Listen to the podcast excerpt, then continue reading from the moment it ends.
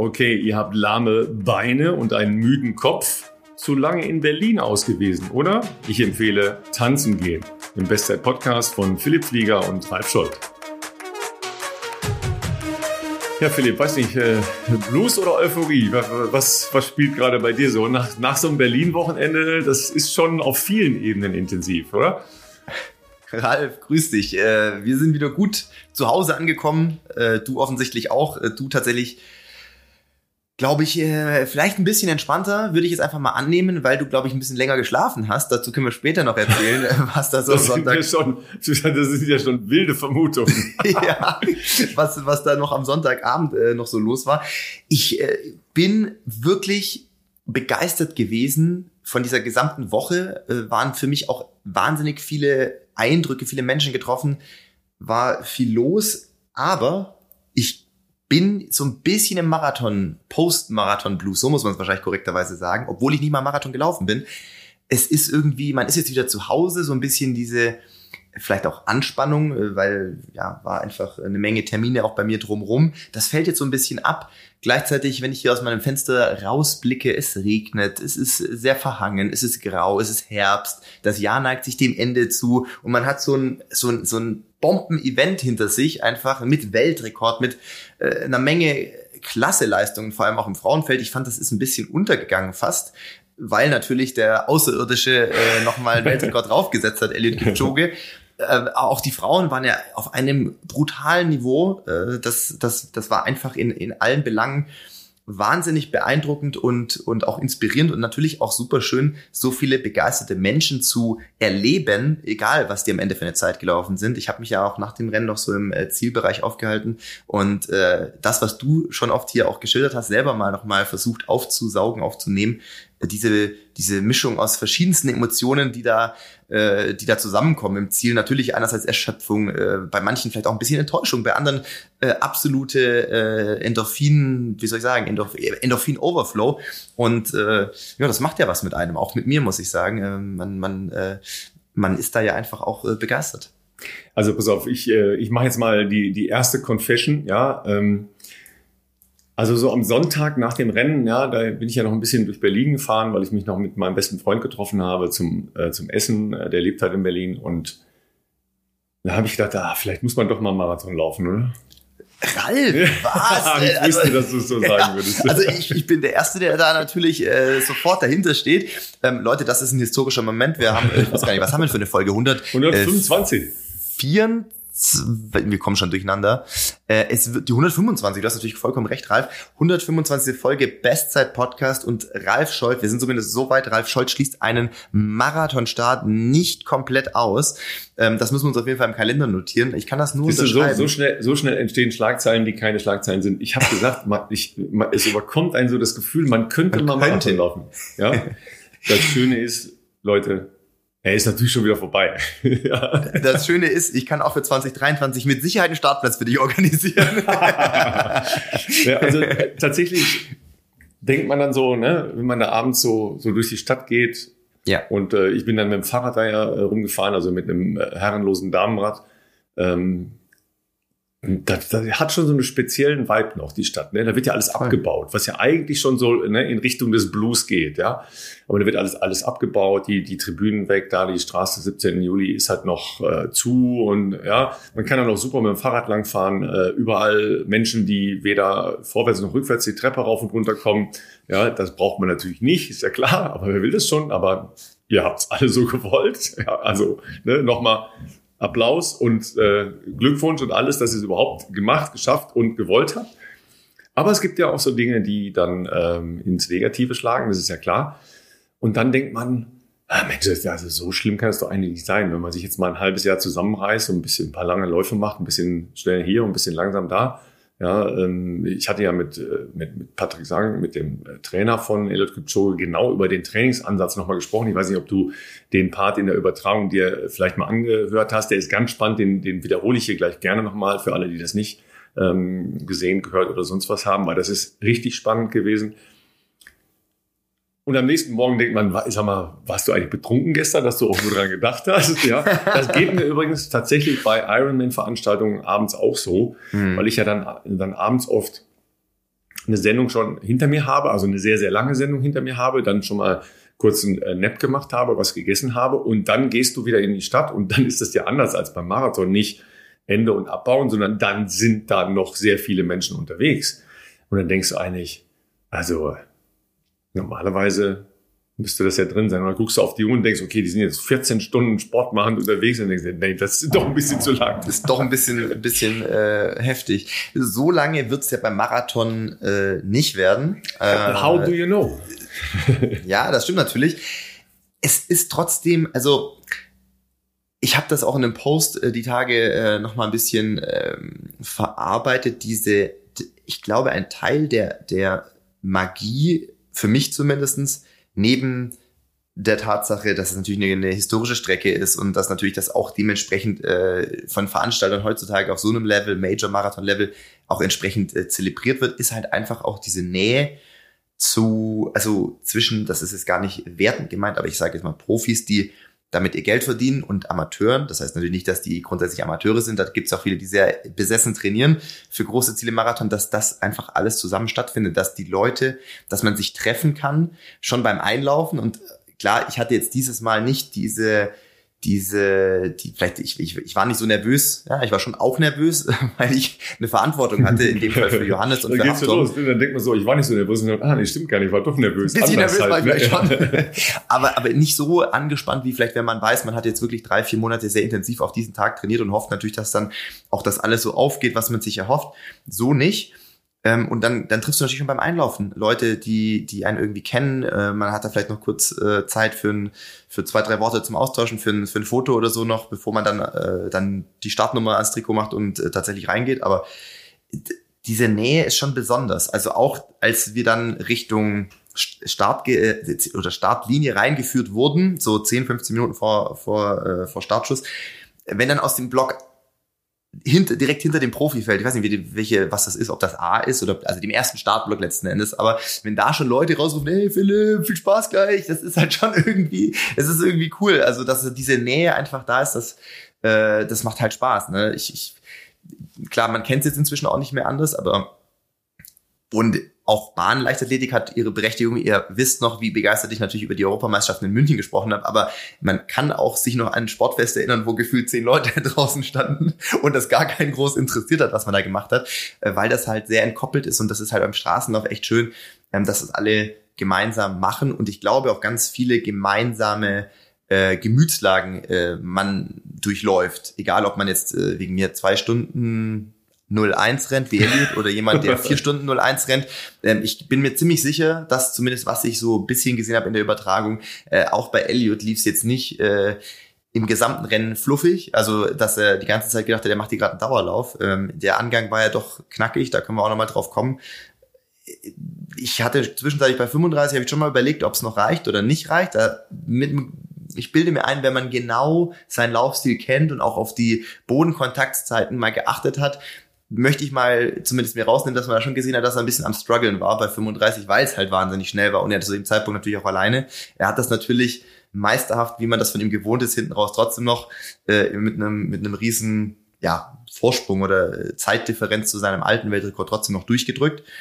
Ähm, aber das ist halt das, was, glaube ich, auch jemanden verbindet, der eben vier Stunden rennt, dass du da Phasen hast, da geht's dir gut, dann gibt's Phasen, da geht's dir nicht so gut, dann äh, vielleicht hast du mal Seitenstechen ähm, und, und das alles äh, mit dem Überqueren der Ziellinie, was dann ja schlagartig auch abfällt und in Begeisterung mündet, das verbindet halt alle gemeinsam. Genauso wie die herausragende Stimmung. Man denkt immer, das war jetzt krass. Ich denke zum Beispiel letztes Jahr, klar, war dann auch der erste größere Marathon äh, in Deutschland zumindest, der äh, nach der Pandemie wieder nicht in, in, in, mit vollen Teilnehmerzahlen, aber zumindest in einem sehr ordentlichen Rahmen, ich glaube mit 25.000 Menschen, der wieder stattfinden konnte. Da dachte ich mir schon, wie geil die Stimmung an der Strecke war. Auch die Fans an der Strecke hatten richtig Lust, äh, hier alle Läuferinnen und Läufer anzufeuern und nach vorne äh, zu pushen. Und dieses Jahr fand ich was gefühlt noch krasser. Also auf der ersten Hälfte, die ich nur gesehen habe, ich kann jetzt nicht über die zweite Hälfte sprechen, äh, es gab keine Stelle gefühlt, wo, wo, wo leer war. Ganz im Gegenteil, es gab viele Stellen, da standen die Leute in zwei Reihen manchmal sogar in drei Reihen an Hotspots. Und es war unfassbar laut. Äh, ich habe unfassbar oft auch meinen Namen gehört. Äh, vielen Dank an alle, die äh, mich da auch persönlich angefeuert haben. Auch wenn ich in der Pacemaker-Rolle mich dadurch ein bisschen schlechter gefühlt habe, weil ich dachte mir, ihr müsst Johannes anfeuern oder Haftom, weil die ziehen durch. Ich, ich mache heute ja nur bis Halbmarathon. Ähm, nichtsdestotrotz ich mich jedes Mal gefreut, auch wenn ich da jetzt nicht, äh, ich kann jetzt auch nicht ständig da grüßen. Ich war, da natürlich auch konzentriert, ähm, so wie sich das gehört, dass wir hoffentlich dann möglichst gleichmäßiges äh, Tempo auch anschlagen für die Jungs. Ähm, ja, es, geil einfach. Einfach ein gemeinsames, äh, ein gigantisches gemeinsames Sportfest im wahrsten Sinne des Wortes. Ja, du hast jetzt äh, natürlich schon viele, viele Elemente angerissen, die wir äh, sicher noch mal ein bisschen genauer ähm, uns unter die Lupe nehmen können, weil da waren auch wirklich so, so viele spannende ähm, Ebenen dabei, die sicher auch ein bisschen besonders waren bei diesem Mal. Da, da gebe ich dir total recht. Ähm, es ging ja damit los, also das heißt, es geht damit los, aber wir haben ja so viel Rückmeldung, äh, liebe Gemeinde, von euch bekommen, ja. Vorher, während, nachher. Auf der auf, Messe teilweise auch. Ja, auf allen möglichen Ebenen, also sowohl in der persönlichen Begegnung als auch ähm, über Social Media, persönliche Nachrichten und so weiter und so weiter. Äh, erstmal dafür ein Riesendank, weil also wir wir wissen das sehr wertzuschätzen Absolut. Äh, und und das äh, das ehrt uns total weil ähm, das, das muss nicht alles immer nur positiv sein. Wir bekommen ja auch ähm, viele Anregungen und äh, sicher auch die ein oder andere kritische Stimme. Das ist auch alles in Ordnung, weil ähm, das macht uns Spaß, uns mit den Gesamtdingen auseinanderzusetzen, auch, auch Sachen zu hinterfragen und so weiter. Alles gut. Aber unter dem Strich ist das schon Wahnsinn, wie, wie ihr uns da äh, supportet und ähm, uns, uns Dinge zurückspielt und wiedergebt. Das ist äh, toll. Das hat, hat auch an diesem Wochenende wahnsinnig Spaß gemacht mein absolutes Highlight, ja, bevor wir dann äh, zu unserem ersten Sponsor kommen, der uns äh, weiterhelfen kann in der Gesamtlage, in der wir gerade sind. Aber mein absolutes Highlight kam gestern, nämlich in Form eines, äh, eines Posts auf äh, Instagram, wo uns ähm, ein sehr netter Mensch geschrieben hat, ähm, wir hätten äh, die Welt sexiest Stimmen und ähm, er würde sich wahnsinnig bei uns bedanken, weil er zum ersten Mal richtig schlafen konnte vor dem Berlin-Marathon. Da war ich ehrlich gesagt erstmal ein bisschen irritiert. Ja, weil äh, dass wir mit diesem Podcast als Einschlafmittel äh, Einschlafhilfe. dienen, ja, als Einschlafhilfe dienen. Das war jetzt eigentlich eher so nicht unsere Intention. Ne? Also, äh, lieber Ausgang ja, ähm, du hast uns erst ein bisschen irritiert, ehrlich gesagt, ja, aber dann ähm, hat, was er dann danach geschrieben hat, war, war wirklich, äh, also hat mich dann wirklich, äh, ja, wie soll ich sagen, berührt, ja, weil er sagte, er hätte wahnsinnige Probleme gehabt, ganz oft eben vernünftig zu schlafen. Und ähm, das hat halt viele seiner Läufer einfach gestört, weil, wisst ihr selber, wenn man schlecht pennt, dann ist äh, nicht so toll. Klar, die Nacht vorher ist ja nochmal sowieso eine spezielle Geschichte, weil dann eben, äh, was Philipp gesagt hat, die Aufregung ja schon längst da ist und man hat halt schon Höhe und Puls, ist auch nicht so dramatisch. Ja, aber ähm, er hat ja danach halt auch sein, sein Bild von nach dem Rennen gepostet, ja, ähm, stammt eigentlich aus Indonesien und ist Bestleistung gelaufen, also Bestzeit gelaufen mit dem Bestzeit-Podcast als Einschlafhilfe. Äh, ist eine 3.16.03 gelaufen. Wow. Ja, nur mal kurz, 436er Schnitt ist das. Ja, das ist schon richtig gut. Ja, und wir sind total happy mit ihm, äh, dass äh, das geklappt hat. Und wenn ihr uns oder die längeren Folgen mit uns als Einschlafhilfe nehmen wollt, go ahead. Ja, wir nehmen vor allen Dingen das äh, Kompliment, dass wir beide eine sexy Stimme hätten, sehr gerne mit. Äh, das ist jetzt vielleicht noch ein bisschen mehr, aber so dieses, ne, dieses leichte Post-Marathon-Wochenende äh, Timbre, äh, leicht reduzierte Timbre in der Stimme vielleicht auch hörbar ist. Ist bei mir auf jeden Fall auch vorhanden. Also, ja,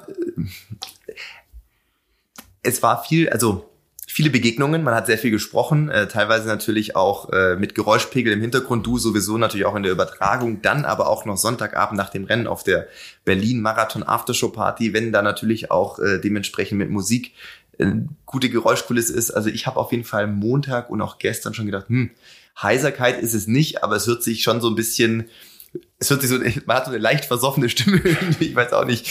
Und ähm, ja, also es ist wirklich so, mir geht das, also ich kann da gar nicht, ähm, ich, und ich versuche mir das manchmal reinzu, mich reinzuversetzen in Künstler. Ähm, jetzt gehen wir mal so in die in die Richtung äh, Rockstar oder was auch immer, die, Konzerttouren spielen oder sowas. Für die muss es doch auch da, da sehe ich mich jetzt zwar so gar nicht, ich bin jetzt auch nicht mal selber einen Marathon gelaufen, aber es waren natürlich auch sehr viele Termine, sehr viele äh, Events, äh, Meet and Greets. Äh, ich habe den das erste Mal äh, den Frühstückslauf, den Generali Frühstückslauf mitgemacht am Samstagmorgen. Noch man trifft viele Menschen und irgendwie man funktioniert so fünf Tage oder fast eine ganze Woche so voll auf auf auf Übertaktung mäßig, äh, wenig Schlaf. Äh, wir waren ja auch noch Freitagabend auf der Get-Together-Party vom, vom SCC. Äh, ist auch ein bisschen später geworden äh, und äh, man konnte nicht so wirklich ausschlafen. Das macht alles Bock, ist alles cool, gibt einem total viel Energie in dem Moment. Aber irgendwie, wenn du dann wieder zu Hause bist, bei mir war es dann gestern der Fall, also äh, Montag zurückgekommen, Dienstag habe ich schon gedacht, boah, Energy Level ist irgendwie schon nicht so hoch. Hab aber dann gestern auch direkt viel zu tun gehabt, ähm, hier in Regensburg mit, mit ein paar Terminen, äh, die, die ich nicht aufschieben konnte. Und heute, also heute ist Mittwoch, und heute denke ich mir, boah, ich fühle mich total erschlagen irgendwie. Also heute ist irgendwie, also die ganze, es fällt alles so ein bisschen ab. Man, glaube ich, fängt dann auch erstmal an, das alles nochmal so ein bisschen zu sortieren. Äh, und und äh, da frage ich mich manchmal, wie machen denn das so Leute, die jetzt wirklich ähm, weiß ich jetzt nicht, Stand-up-Künstler sind, Comedians, keine Ahnung, Rockstars, die eine Tour machen, wann holen die sich eine Erholung oder wie ist das bei denen? Oder ja, haben nach, die einfach andere Möglichkeiten? Nach der Tour. Ne? Also Wahrscheinlich. Das, das, ist ja so ähnlich wie so eine EM jetzt in München. Ne? Da, mhm. da habe ich das ja, glaube ich, auch schon mal äh, gesagt. Du, man läuft da halt auf, äh, auf Autorun. Ja. ja. Der Pegel ist also grundsätzlich hoch, ja, und danach ist dann halt wirklich auch so ein Loch Ende. Ein bisschen, ne? ja, da, ja. ein bisschen ist gut. Da ist richtig fettes Loch, ja. ja. Ähm, dann muss man sich wieder vernünftig ernähren. Ja, also ich habe zum Beispiel am Montagabend richtig gekocht, gestern Abend richtig gekocht ja. und so weiter. Ja, das ist ja ne Ernährung ist das eine, das andere ist Schlaf. Da kommen wir gleich nochmal zu. Aber vielleicht ähm, da nochmal der Hinweis: Ja, fangt an mit einer gesunden Ernährung. Ja, das ist schon mal das Allerwichtigste. Dann nach mehreren Tagen lasst ihr mal den Alkohol weg, das hilft auch. Ja. Das soll auch helfen, habe ich gehört. Ja. Und dann haben wir ja noch äh, mit äh, unserem Partner, äh, mit äh, AG1 von Athletic Greens, auf jeden Fall eine Ergänzung, die euch wirklich hilft, da aus so einem Loch wieder rauszukommen. Ja, ich hatte natürlich alles längst aufgebraucht am Wochenende, ja, und äh, habe dann gesagt, gedacht gestern so, jetzt jetzt musst du es mal wieder äh, schnell einschrauben, weil ich war tatsächlich auch äh, gestern noch laufen und habe mich im Anschluss daran ganz entspannter, ganz entspannter Lauf, ja, mit äh, mit Mary, ganz entspannter Lauf und habe mich danach echt angestrengt gefühlt. Ich habe gedacht, was ist mit deinen Oberschenkel los, ja? Das ist halt so diese, diese Gesamtnummer. Und wir sind ja, äh, also du ja sowieso, aber ich bin ja in, in Berlin auch ein paar Mal gelaufen.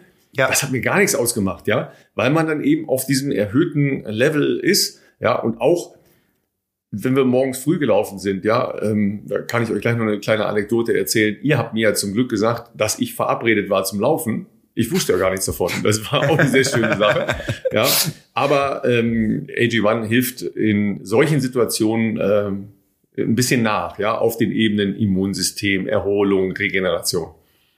Genau, also äh, es ist so ein bisschen der Vitamin- und Nährstoffkick für euch. Äh, ergänzend zu eurer Ernährung, sage ich mal, kann helfen, eben äh, Nährstofflücken äh, zu vermeiden und äh, hoffentlich auch in der Jahreszeit, die ja jetzt äh, so zumindest, wie gesagt, schon in Regensburg äh, Einzug hält. Ne? Man merkt auf jeden Fall, dass es Herbst ist. Es ist auf jeden Fall äh, auch gestern wieder morgens beim Laufen schon echt äh, wie soll ich sagen, so, es ist nicht eiskalt, es hat so sieben Grad gehabt, aber wenn dann so, so ein leichter Nieselregen schon einsetzt und vor allem ein ordentlicher Wind, dann ist das was, was auf jeden Fall äh, das Immunsystem beansprucht, gerade auch natürlich, wenn man jetzt an einem Wochenende mit vielen Menschen auch wieder im Kontakt war, was natürlich wahnsinnig schön ist, aber wir wissen alle, äh, nicht nur aus äh, Corona-Hinsicht, sondern natürlich auch äh, von schon vor Corona, dass das natürlich in der Jahreszeit äh, immer äh, auch eine Situation sein kann, äh, wo sich natürlich dann schnell mal, wo man sich schnell mal irgendwas einfängt.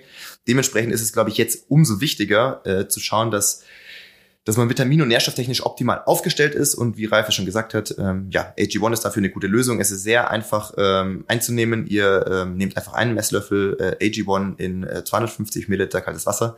Äh, das ist wahrscheinlich nicht mal eine Minute äh, angerührt bzw. geschüttelt und äh, das sind dann auf einen Schlag äh, 75 Vitamine, Nährstoffe, Botanicals und lebende Kulturen, die eben euer Immunsystem unterstützen. Und ihr bekommt das Ganze unter anderem über unseren Link www.athleticgreens.com Bestzeit hat den Vorteil, ihr bekommt eben dann nicht nur die äh, normale Monatspackung, sondern ihr bekommt auch noch zusätzlich fünf praktische Travel Packs, einen Jahresvorrat an Vitamin D3 sowie einen Shaker und eine praktische Aufbewahrungsdose. Also www.athleticgreens.com-bestzeit. Schaut da mal rein. Ja, und dann, dann kommt man ja zu diesem Schlaflevel. Ne? Also dass man natürlich eine andere Herangehensweise hat, wenn man tatsächlich läuft an so einem Wochenende oder wenn man überhaupt einen Wettkampf hat, ist ja das eine. Dann muss man ja erstmal schlafen können, das haben wir ja schon gesagt, dann braucht man halt sexy Voices oder ähnliches mehr, ja, oder keine Ahnung, äh, Wasserplätschern oder so. Ähm, ich hatte schon ein Problem an, in, in der ersten Nacht in, im Hotel, weil ich da leider äh, in einem Hotel war, wo äh, ja, du warst da ja auch. Du bist umgezogen, halt, ne? Ja, ich bin umgezogen, ja, wo, wo Baustellen da drin waren im Hotel. Das war ja. das eine, das ging noch, aber es war vor allen Dingen auch eine sehr große Baustelle, die schon lange da ist, gegenüber. Ja, also dann bin ich umgezogen. Okay, dann habe ich gedacht, also die erste Nacht schon nicht so toll gepennt, ja, weil es halt echt einfach wahnsinnig laut war. Ich bin empfindlich, ja, ich bin total empfindlich und bin auch nervig gegenüber äh, Hotels, weil ich in der Regel vorher anrufe und sage, bitte äh, ruhiges Zimmer, ja, und beim Check-in nochmal bitte ruhiges Zimmer. Ja, und wenn ich dann in einem Zimmer bin, das neben der Baustelle ist, dann denke ich immer, okay, wart ihr noch nie in eurem Hotel oder was ist los? Ja, also da werde ich, werd ja. ich dann schon mal ganz leicht unleidlich. War aber alles okay. Ähm, haben sie auch gemerkt, dass das irgendwie nicht so cool war. Äh, habe dann ein sehr okayes Zimmer bekommen.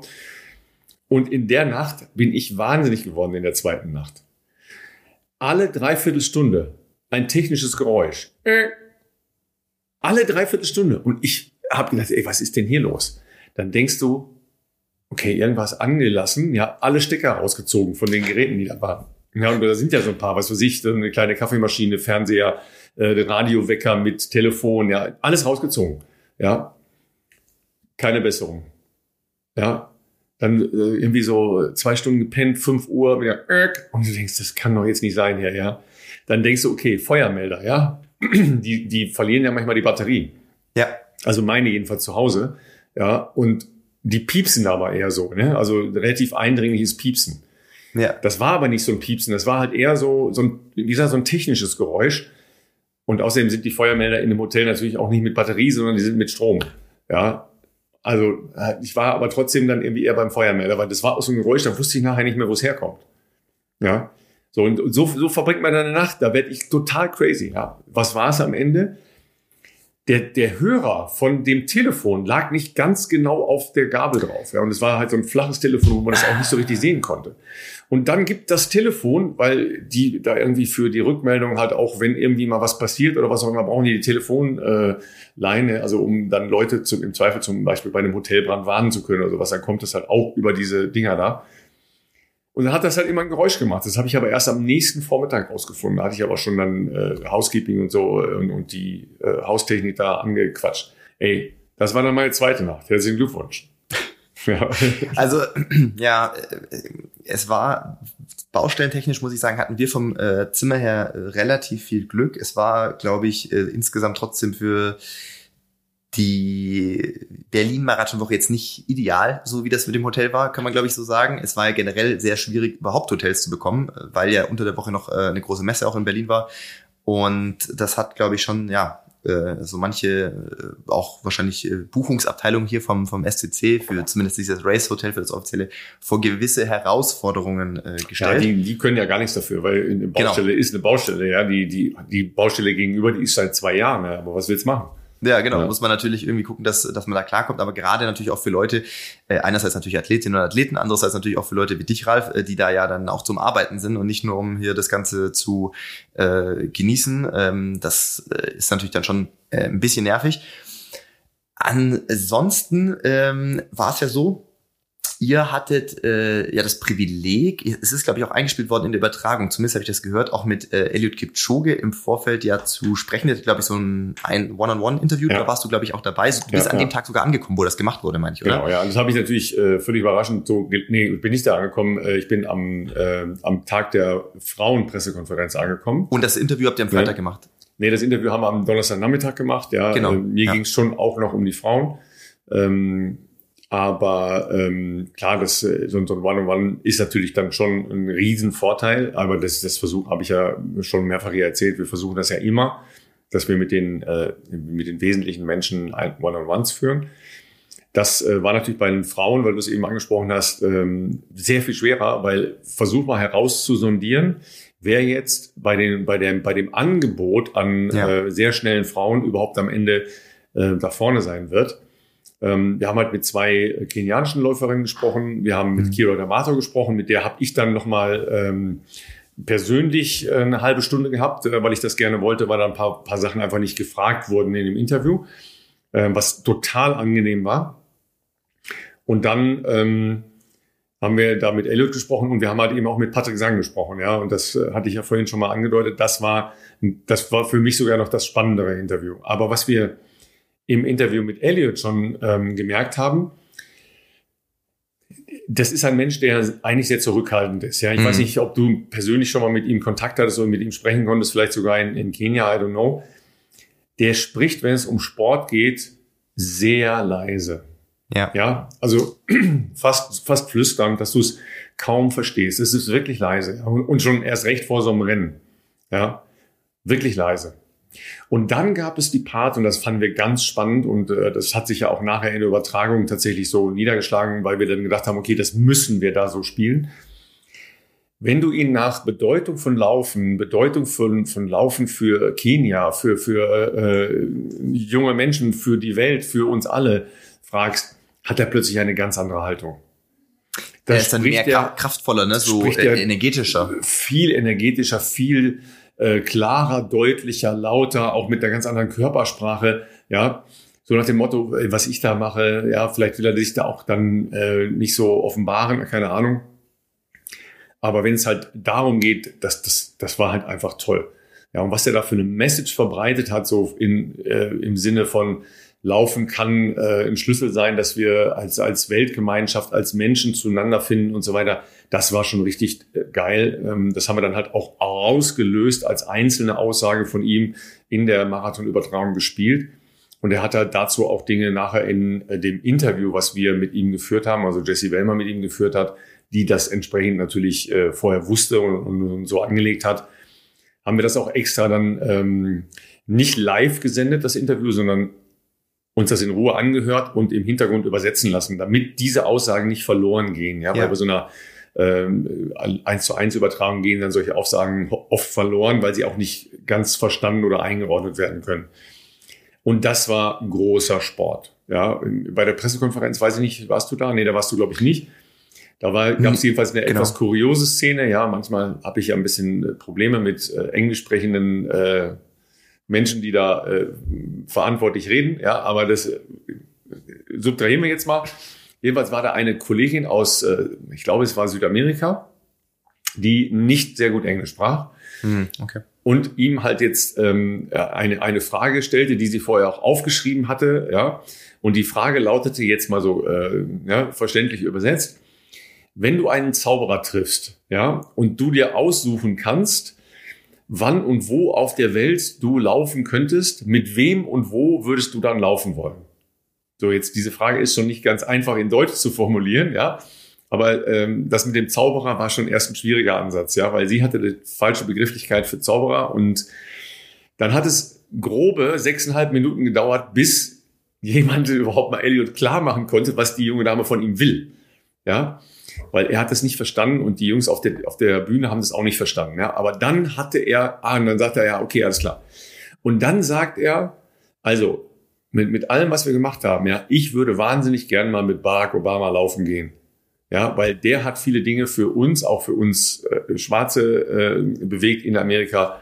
Und ähm, das würde ich gerne. So, und da, da bist du natürlich gleich mal in einer ganz anderen äh, Liga unterwegs. Ja, und ich bin ganz sicher, dass die Kollegen äh, aus Chicago und aus äh, New York, die ja alle da waren in Berlin, gerade schon heftigst graben. Ja? Und wenn ich äh, die Medien so in den USA mal so scanne, ja, habe ich schon gemacht, für die gibt es gar nichts anderes, als dass er im nächsten Jahr auf jeden Fall Boston und äh, New York läuft.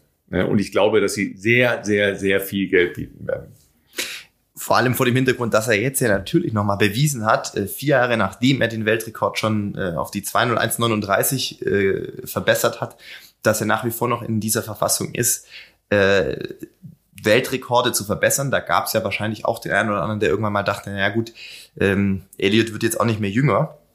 Und er hatte ja auch angekündigt vor ja, es ist glaube ich schon vor, vor einem guten Jahr gewesen, dass er noch alle Majors gewinnen möchte und auch noch Paris seinen Titel verteidigen möchte. Und da kann man ja natürlich leicht rechnen. 2024, Sommer ist jetzt nicht mehr ganz so weit weg von, wo wir jetzt sind. So viel Gelegenheiten gibt's gar nicht mehr, um Weltrekord zu laufen. Hat er jetzt gemacht. um Boston, um New York, die ihm noch fehlen, ähm, zu gewinnen. Ich sag mal, die Ausgangssituation für ihn, und ich war mir nicht ganz sicher, ob er nicht vielleicht sogar äh, New York schon für diesen Herbst präferiert hat. Ich weiß noch genau, dass ich mit äh, dem Race Director des Berlin-Marathons, mit Marc Milde, Anfang des Jahres gesprochen habe und gesagt habe, hey Marc, ja, wird es dann schwierig für euch, ne, nochmal Elliot zu bekommen wahrscheinlich, weil Kriegskasse wird sicherlich bei New York oder generell den US-Marathons äh, ein bisschen anders gefüllt sein, als es in Berlin der Fall ist. Und äh, wenn er die noch die Majors gewinnen will, so viele Shots hat er ja nicht mehr, sag ich mal, bis 2024. Ähm, und äh, ja, also äh, offensichtlich hat, äh, haben die Berliner das hinbekommen, weil sie ihm wahrscheinlich dann gesagt haben, hey, Elliot, du willst doch bestimmt nochmal einen Weltrekord verbessern. Wir sind die Strecke, wo das möglich ist. Äh, wie wär's denn? Hat er ja auch gemacht und ich denke, das hat äh, seinem Image natürlich nochmal zu mehr Strahlkraft äh, verliehen. Ich meine, er ist eine globale Sportikone jetzt und äh, ich denke auch, dass die Amerikaner sehr gerne bereit sind, da auch äh, eine Stange Geld für zu bezahlen, dass sie ihn, äh, dass sie ihn zu den Marathons bekommen. Ähm, die wohl, muss man auch mal sagen, die allerdings ähm, wohl auch vom Konzept ja sehr anders gelaufen werden. Ich weiß, äh, wir haben da hier schon oft drüber gesprochen, weil wir dieses Konzept ja auch sehr cool finden. Also keine Frage, es war jetzt wahnsinnig beeindruckend, Elliot Kipchoge in einem sehr durchorchestrierten Rennen äh, nochmal Weltrekord laufen zu sehen. Ähm, aber die Rennen in New York und Boston finden ja traditionell ohne Pacemaker statt. Und ähm, solche Rennen genießen halt einfach auch eigene Gesetze. Da sind jetzt gewisse Vorleistungen, äh, die da irgendwo in der Meldeliste stehen, nicht zwangsläufig auch dann, äh, wie soll ich sagen, wir spiegeln jetzt nicht zwangsläufig auch die, den Zieleinlauf wieder, weil bei solchen Rennen natürlich wahnsinnig viel passieren kann und manchmal auch verrückte Entscheidungen äh, zum Erfolg führen können. Ich glaube auch damals, äh, als äh, der US-Amerikaner Matt Kivlezi den äh, Boston-Marathon gewonnen hat, ein Jahr nach den äh, schrecklichen Bombenattentaten, äh, war, glaube ich, jetzt nicht ersichtlich, dass er das gewinnen wird, weil weder die persönliche Bestleistung noch irgendwas anderes darauf hingedeutet hat. Aber er hat halt sehr früh einen Ausreißversuch gemacht, der damals, äh, glaube ich, von den afrikanischen Läufern jetzt nicht so sonderlich ernst genommen wurde, weil die sich auch dachten, na gut, der hat halt eine 2-9 stehen, also den werden wir schon irgendwann wieder sehen haben aber dann ihn leider nicht mehr bekommen, weil der Vorsprung ja, doch, sie haben gesehen haben sie schon, aber auf, auf dem Siegerpodest. Richtig, richtig. Das war super spannend, weil eine Meile vor Ziel ist, ich weiß nicht mehr, wer der Verfolger damals war, fast dran gewesen, hat aber so viel Energie opfern müssen für so einen wirklich ja finalen Schlusssprint über die letzten, weiß ich nicht, zehn Kilometer, dass halt dann Map tatsächlich kontern konnte und dieses Ding nach Hause gelaufen ist. Und was ich damit einfach nur sagen will, ich glaube, das wären wahnsinnig spannende Rennen. Äh, nächstes Jahr dann auch, wenn äh, Elliot dort läuft, klar, da geht es nicht um Weltrekord, da geht es einfach um, äh, um den Sieg, vielleicht um den Streckenrekord. Und, ähm, und das wird, ich, also ich, ich freue mich drauf, dass äh, da bestimmt auch andere äh, große Namen mit an der Linie stehen werden, ähm, die vielleicht in einem taktischen Rennen ihn auch nochmal äh, auf andere Art und Weise challengen können. Und ich glaube, in eurer Übertragung wurde auch gesagt, ähm, oder nochmal darauf hingewiesen, dass er natürlich, auch wenn er wie ein Außerirdischer sozusagen daherkommt, äh, nicht ungeschlagen ist. Also er, er wurde erst vor, äh, ich glaube, es war 2020, muss es, glaube ich, gewesen sein, in der ähm, etwas äh, abgeänderten Corona-Edition des äh, London-Marathons äh, und auch jetzt nicht ganz einfachen Bedingungen. Es war nass, kalt, regnerisch. Ähm, hat er, glaube ich, körperliche Probleme, die auf jeden Fall jetzt äh, ihn so eingeschränkt haben, dass er da nicht gewonnen hat, obwohl das, glaube ich, auch alle erwartet haben. Und äh, ja, ich, also ich als Sportfan, als Marathonfan, ich freue mich auf jeden Fall auf beide Rennen, muss ich sagen, auch wenn es äh, der, wie gesagt, der Ansatz sicherlich ein ganz anderer sein wird für die US-Marathons. Also völlig überraschend war ich ganz leicht vorbereitet auf das Rennen äh, und ich hatte auch eine Idee, dass er nicht alle Rennen gewonnen hat. Ne? Er hat zwei Marathonrennen ja nicht gewinnen können in seiner Karriere. Ja, ähm, aber Einmal Berlin auch, oder? War das äh, gegen Kipsang, glaube ich, vor ganz langer Zeit auch? Ja, nee, das war, ja. glaube ich, sein äh, zweiter Marathon. Ja, ne? weil Debüt war Hamburg. Ne? Richtig, richtig. ja, ähm, aber ähm, das ist ja das eine. Also erstmal der Typ hat natürlich schon eine Ausstrahlung, ja, das ist gar keine Frage. Das hat er sich ja auch äh, über lange, lange Jahre auf der Bahn und ähm, auf der Straße erarbeitet. Man hat an diesem Wochenende gemerkt, dass es eine andere Anspannung war. Ja, weil ich durfte den ja jetzt schon ein paar Mal ähm, nicht nur laufen sehen, sondern auch äh, treffen und krieg dann ja auch, das ist mir immer wichtig, was da geredet wird bei so einer Pressekonferenz ist eigentlich wurscht. Ja, darum geht's nicht, sondern es geht mir immer darum, einen persönlichen Eindruck von Menschen zu bekommen. Und dieses Mal war er deutlich angespannter und konzentrierter, hatte ich den, äh, den Gesamteindruck, ja, weil sonst ist er auch schon mal morgens äh, zum Früh, also äh, ist er sonst eigentlich immer morgens zum Frühstück im gemeinsamen Frühstücksraum gewesen, hat er diesmal nicht gemacht. Hat auf seinem Zimmer nie. gefrühstückt. Ich habe ihn, ich hab ihn ne? nie im Hotel unterwegs genau. gesehen, muss ne? ich sagen. Ähm, da war er nirgendwo. Klar hat er ein paar Sachen gemacht, die dann ja auch vertraglich festgelegt waren und so weiter, alles klar auch das, das Interview jetzt mit uns, äh, das war überhaupt nicht gehetzt, so nach dem Motto, will hier schnell wieder weg oder so. Das war äh, sehr professionell und angenehm, alles gut. Aber man merkte ihm an, dass ihm total klar ist, super Wettervorhersage, das war ja die ganze Woche schon so, ja, dass klar war, das sind nahezu perfekte Bedingungen, die da auf uns warten. Die Zeit geht nicht an ihm vorbei, ja, und wenn er die Pläne hat, die er hat, und die wird er, glaube ich, mit Sicherheit umsetzen, weil das eben ja auch zu einer Abrundung einer Marathonkarriere irgendwie dazugehört, dann gehen ihm die Optionen aus. Ja, selbst wenn er sagt, okay, ich versuche jetzt zum Beispiel im nächsten Jahr oder im übernächsten Jahr nochmal Berlin anzugehen, was beides theoretisch denkbar wäre. Ja, wobei im Marathonjahr, äh, Quatsch, im Olympiajahr Berlin ist wahrscheinlich zu nah dran, das wird nicht funktionieren dann würde jetzt nur noch die Option nächstes Jahr sein. Also wer weiß, was denn für ein Wetter ist nächstes Jahr. Klar. Es muss ja nur regnen oder der Wind von der falschen äh, Seite kommen oder stark sein, dann geht's halt nicht. So, und das war ihm, glaube ich, alles klar. Und so ist er halt auch an die, an die Startlinie gegangen, ja viel weniger rumshakern und lachen schon morgens beim, äh, beim Warm-up. Ja, deshalb gehe ich ja da immer an das Zelt und gucke mir die Leute an. Und ja, da war eine klare, konzentrierte Grundhaltung die ganze Zeit. Und das war auch im Lauf so. Ja, das ist, glaube ich, auch eine, eine der wesentlichen Stärken von diesem Typen. Der ist halt einfach total fokussiert und kontrolliert und wirklich sehr, sehr angestrengt halt auch im Kopf, das alles zu halten, was er davor hat. Und dann führt es dazu, ja, du weißt selber, die hatten sich 60, 30 für Halbmarathon vorgenommen, ja, ich habe gehört sogar 60, 50, aber ich war nicht bei der PK, aber es stand nee. auf einer E-Mail, die ich bekommen habe, stand ja. die Pace-Gruppen drauf. Das würde ja exakt der, also der Durchgangszeit für diese 1, äh, 20139 entsprechen. Ja, also meine, äh, meine Info ist, äh, ist anders und die kommt jetzt vom, vom Race-Direktor direkt. Immer, okay. abends, immer abends vor dem Rennen treffe ich mich mit Marc Milde und wir gehen halt einfach nochmal ähm, alle Dinge durch. Ja, also wer hat irgendwelche Klamotten vergessen, ist krank, wo äh, ist noch einer dazu? Da, keine Ahnung, aber latest. Und da ist natürlich ein wesentlicher Punkt für mich. Wie ist es jetzt wirklich mit den Gruppen? Wer geht wohin?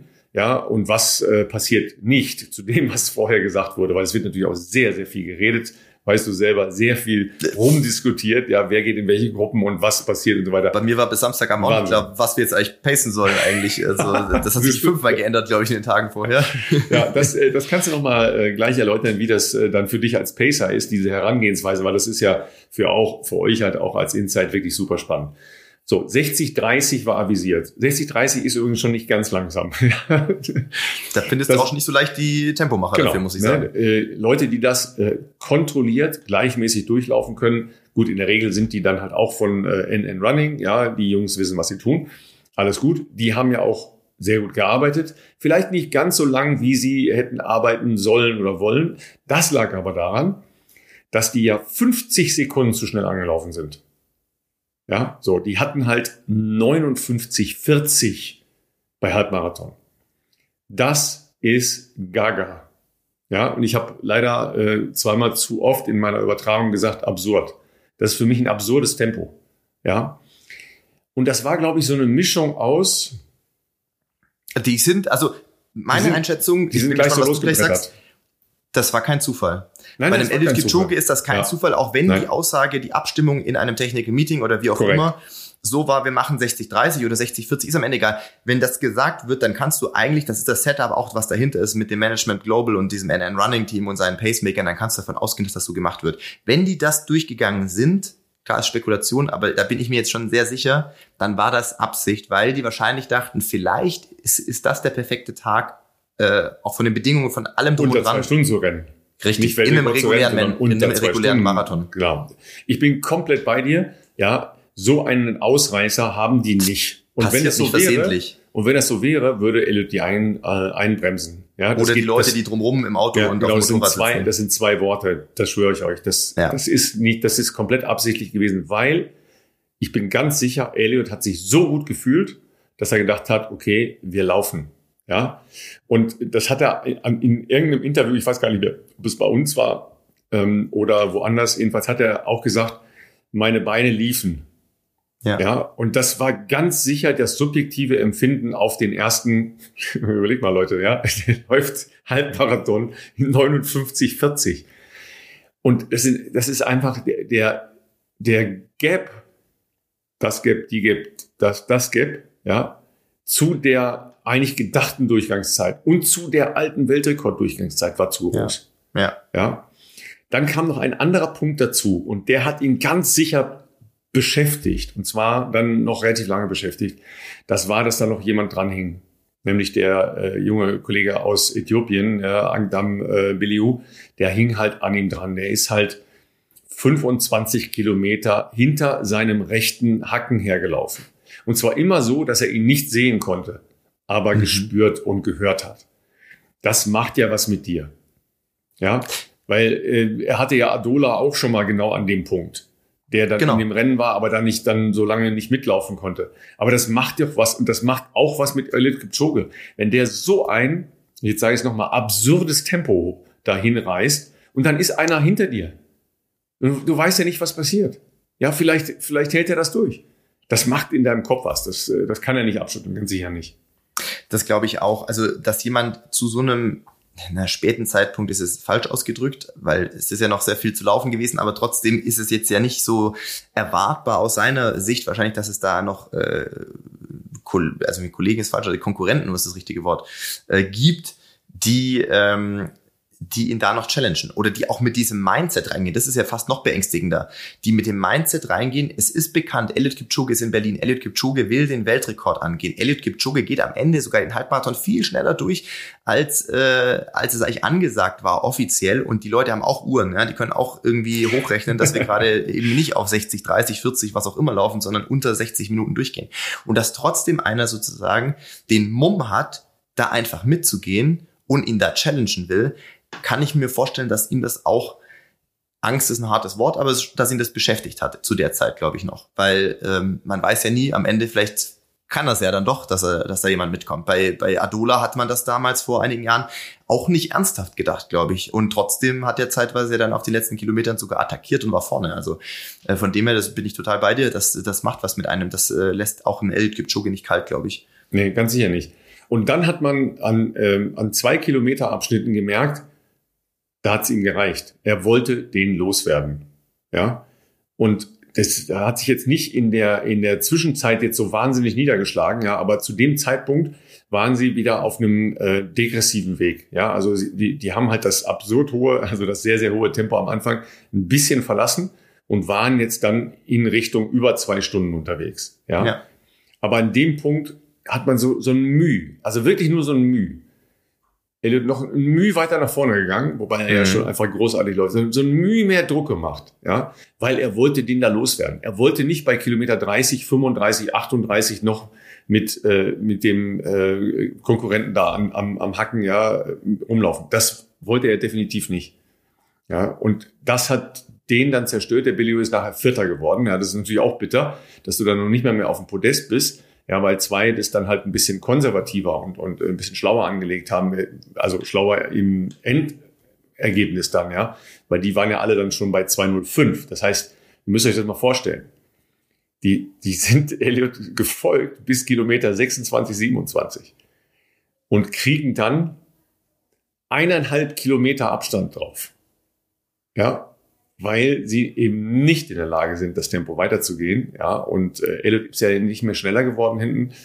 Das hatten wir zum Beispiel, das haben wir da auch dann nochmal dargelegt. Ähm, Genonisa Bekele war ja 2019 ganz nah dran an dem alten Weltrekord von, ähm, von Elliot, aber der hat. Zwei Sekunden.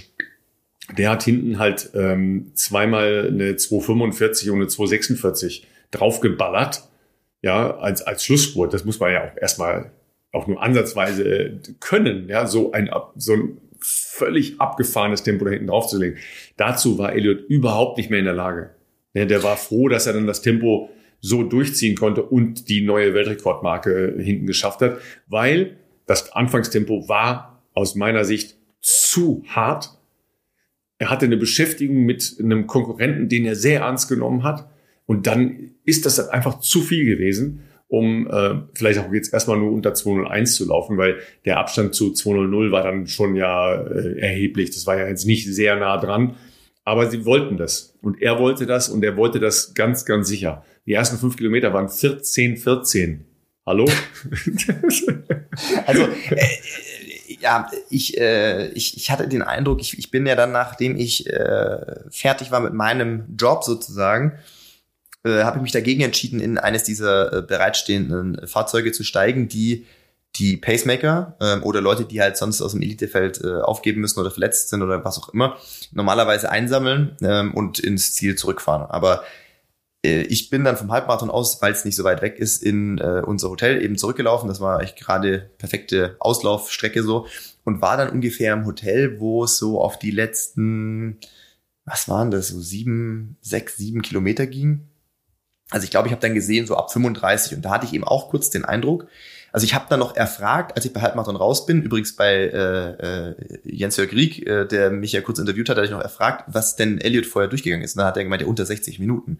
Und da dachte ich auch schon, what? Äh, da, da hat schon angefangen zu rattern. Ich so, das, das ist doch kein Zufall, also das kann kein Zufall sein. Und äh, war natürlich dementsprechend gespannt, habe ihn ab 35 gesehen, ohne dass ich es mit der 35er Zeit so direkt was anfangen konnte, aber alleine, weil ich ihn halt natürlich auch schon oft habe laufen sehen, der Laufstil, also das ist natürlich jetzt auf sehr hohem Niveau. Er ist ein Laufästhet, keine Frage. Aber Bodenkontaktzeiten ein Mühe zu lang für das, was man so sonst von ihm sieht. Ähm, nicht ganz so fluffig wie sonst. Da war mir schon klar, also er ist offensichtlich langsamer geworden seit Halbmarathon und wahrscheinlich wird es eben nicht unter zwei Stunden. Natürlich immer noch gigantisch 201. Aber äh, auch für euch zu Hause, ja, wer auch immer vielleicht in Berlin von euch äh, gelaufen ist, äh, manche von euch vielleicht haben es ja auch geschafft mit einem Negativsplit. Das ist Elliot auf jeden Fall nicht gelungen, äh, denn verhältnismäßig, wie gesagt, das, wir sind jetzt in einem absoluten Weltklasse High-End-Bereich, äh, hat er doch einiges ja dann auch äh, an Federn gelassen, äh, zumindest bis ich glaube, die letzten zwei Kilometer waren wieder äh, flotter. Auch man hat auch gesehen, dass er da nochmal, glaube ich, so alles zusammennimmt und stand wieder richtig gut auch am Vorfuß und sowas drauf. Also das war dann schon wieder ein bisschen anders. Da hat er schon nochmal krass durchgezogen. Aber es gab eine Phase auf jeden Fall, da hat er, glaube ich, äh, auch körperlich äh, spüren müssen, dass, wie du es selber gesagt hast, Ralf, dass das einfach too much war in dem Setup auch. Und äh, ja, das war, das ist auch spannend mal zu sehen. Äh, ich lass mal überlegen, 59, was haben wir gesagt, 40, 50 rum durchgegangen. Das heißt, er hat dann auf der zweiten Hälfte, er hat zumindest auch knapp, ja, ist nicht wahnsinnig viel, aber anderthalb Minuten verloren. Und in seinem Bereich geht's halt nur mal um Sekunden. Also das ist dann schon auf jeden Fall ein deutlicher, deutlicher Unterschied gewesen, was natürlich seine Leistung in keiner Weise schmälert.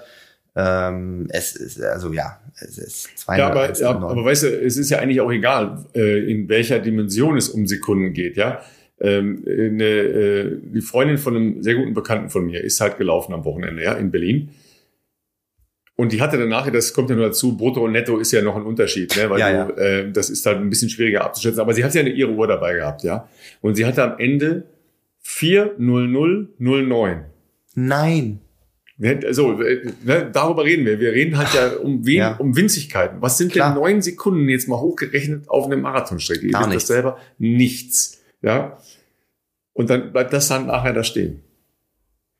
Das ist halt das auch ist, ja, ja, das, das ist halt auch, weißt du, und an dem Punkt war er ja dann am Ende nicht einmal, weil sie es halt am Anfang wirklich krass überrissen haben aus meiner Sicht. Ich glaube, wenn die 60 durchgehen, dann kann das sogar aufgehen. Und 60 ist schon gaga. Ja. Aber es war halt dieses, diese, diese, diese eine Vierteldrehung an der Schraube war zu weit. Ja. Das Aber stimmt. Ähm, soll ich soll ich gleich nochmal ähm, die die Trainingsphilosophie von Patrick Sang äh, unbedingt. Das würde jetzt ja perfekt dazu passen, ja. Ja, ähm, weil das nämlich da da gab es ein paar ganz ganz spannende Ansätze, ja. Und dann kommt dann danach kommen wir dann zu KI, okay? Danach, genau, ja, gerne, gerne. Ähm, ja, wir müssen weil, natürlich auch noch über die ähm, Deutschen und die Frauen sprechen. Also wir haben, ja, natürlich, vollen, natürlich. vollen Zettel.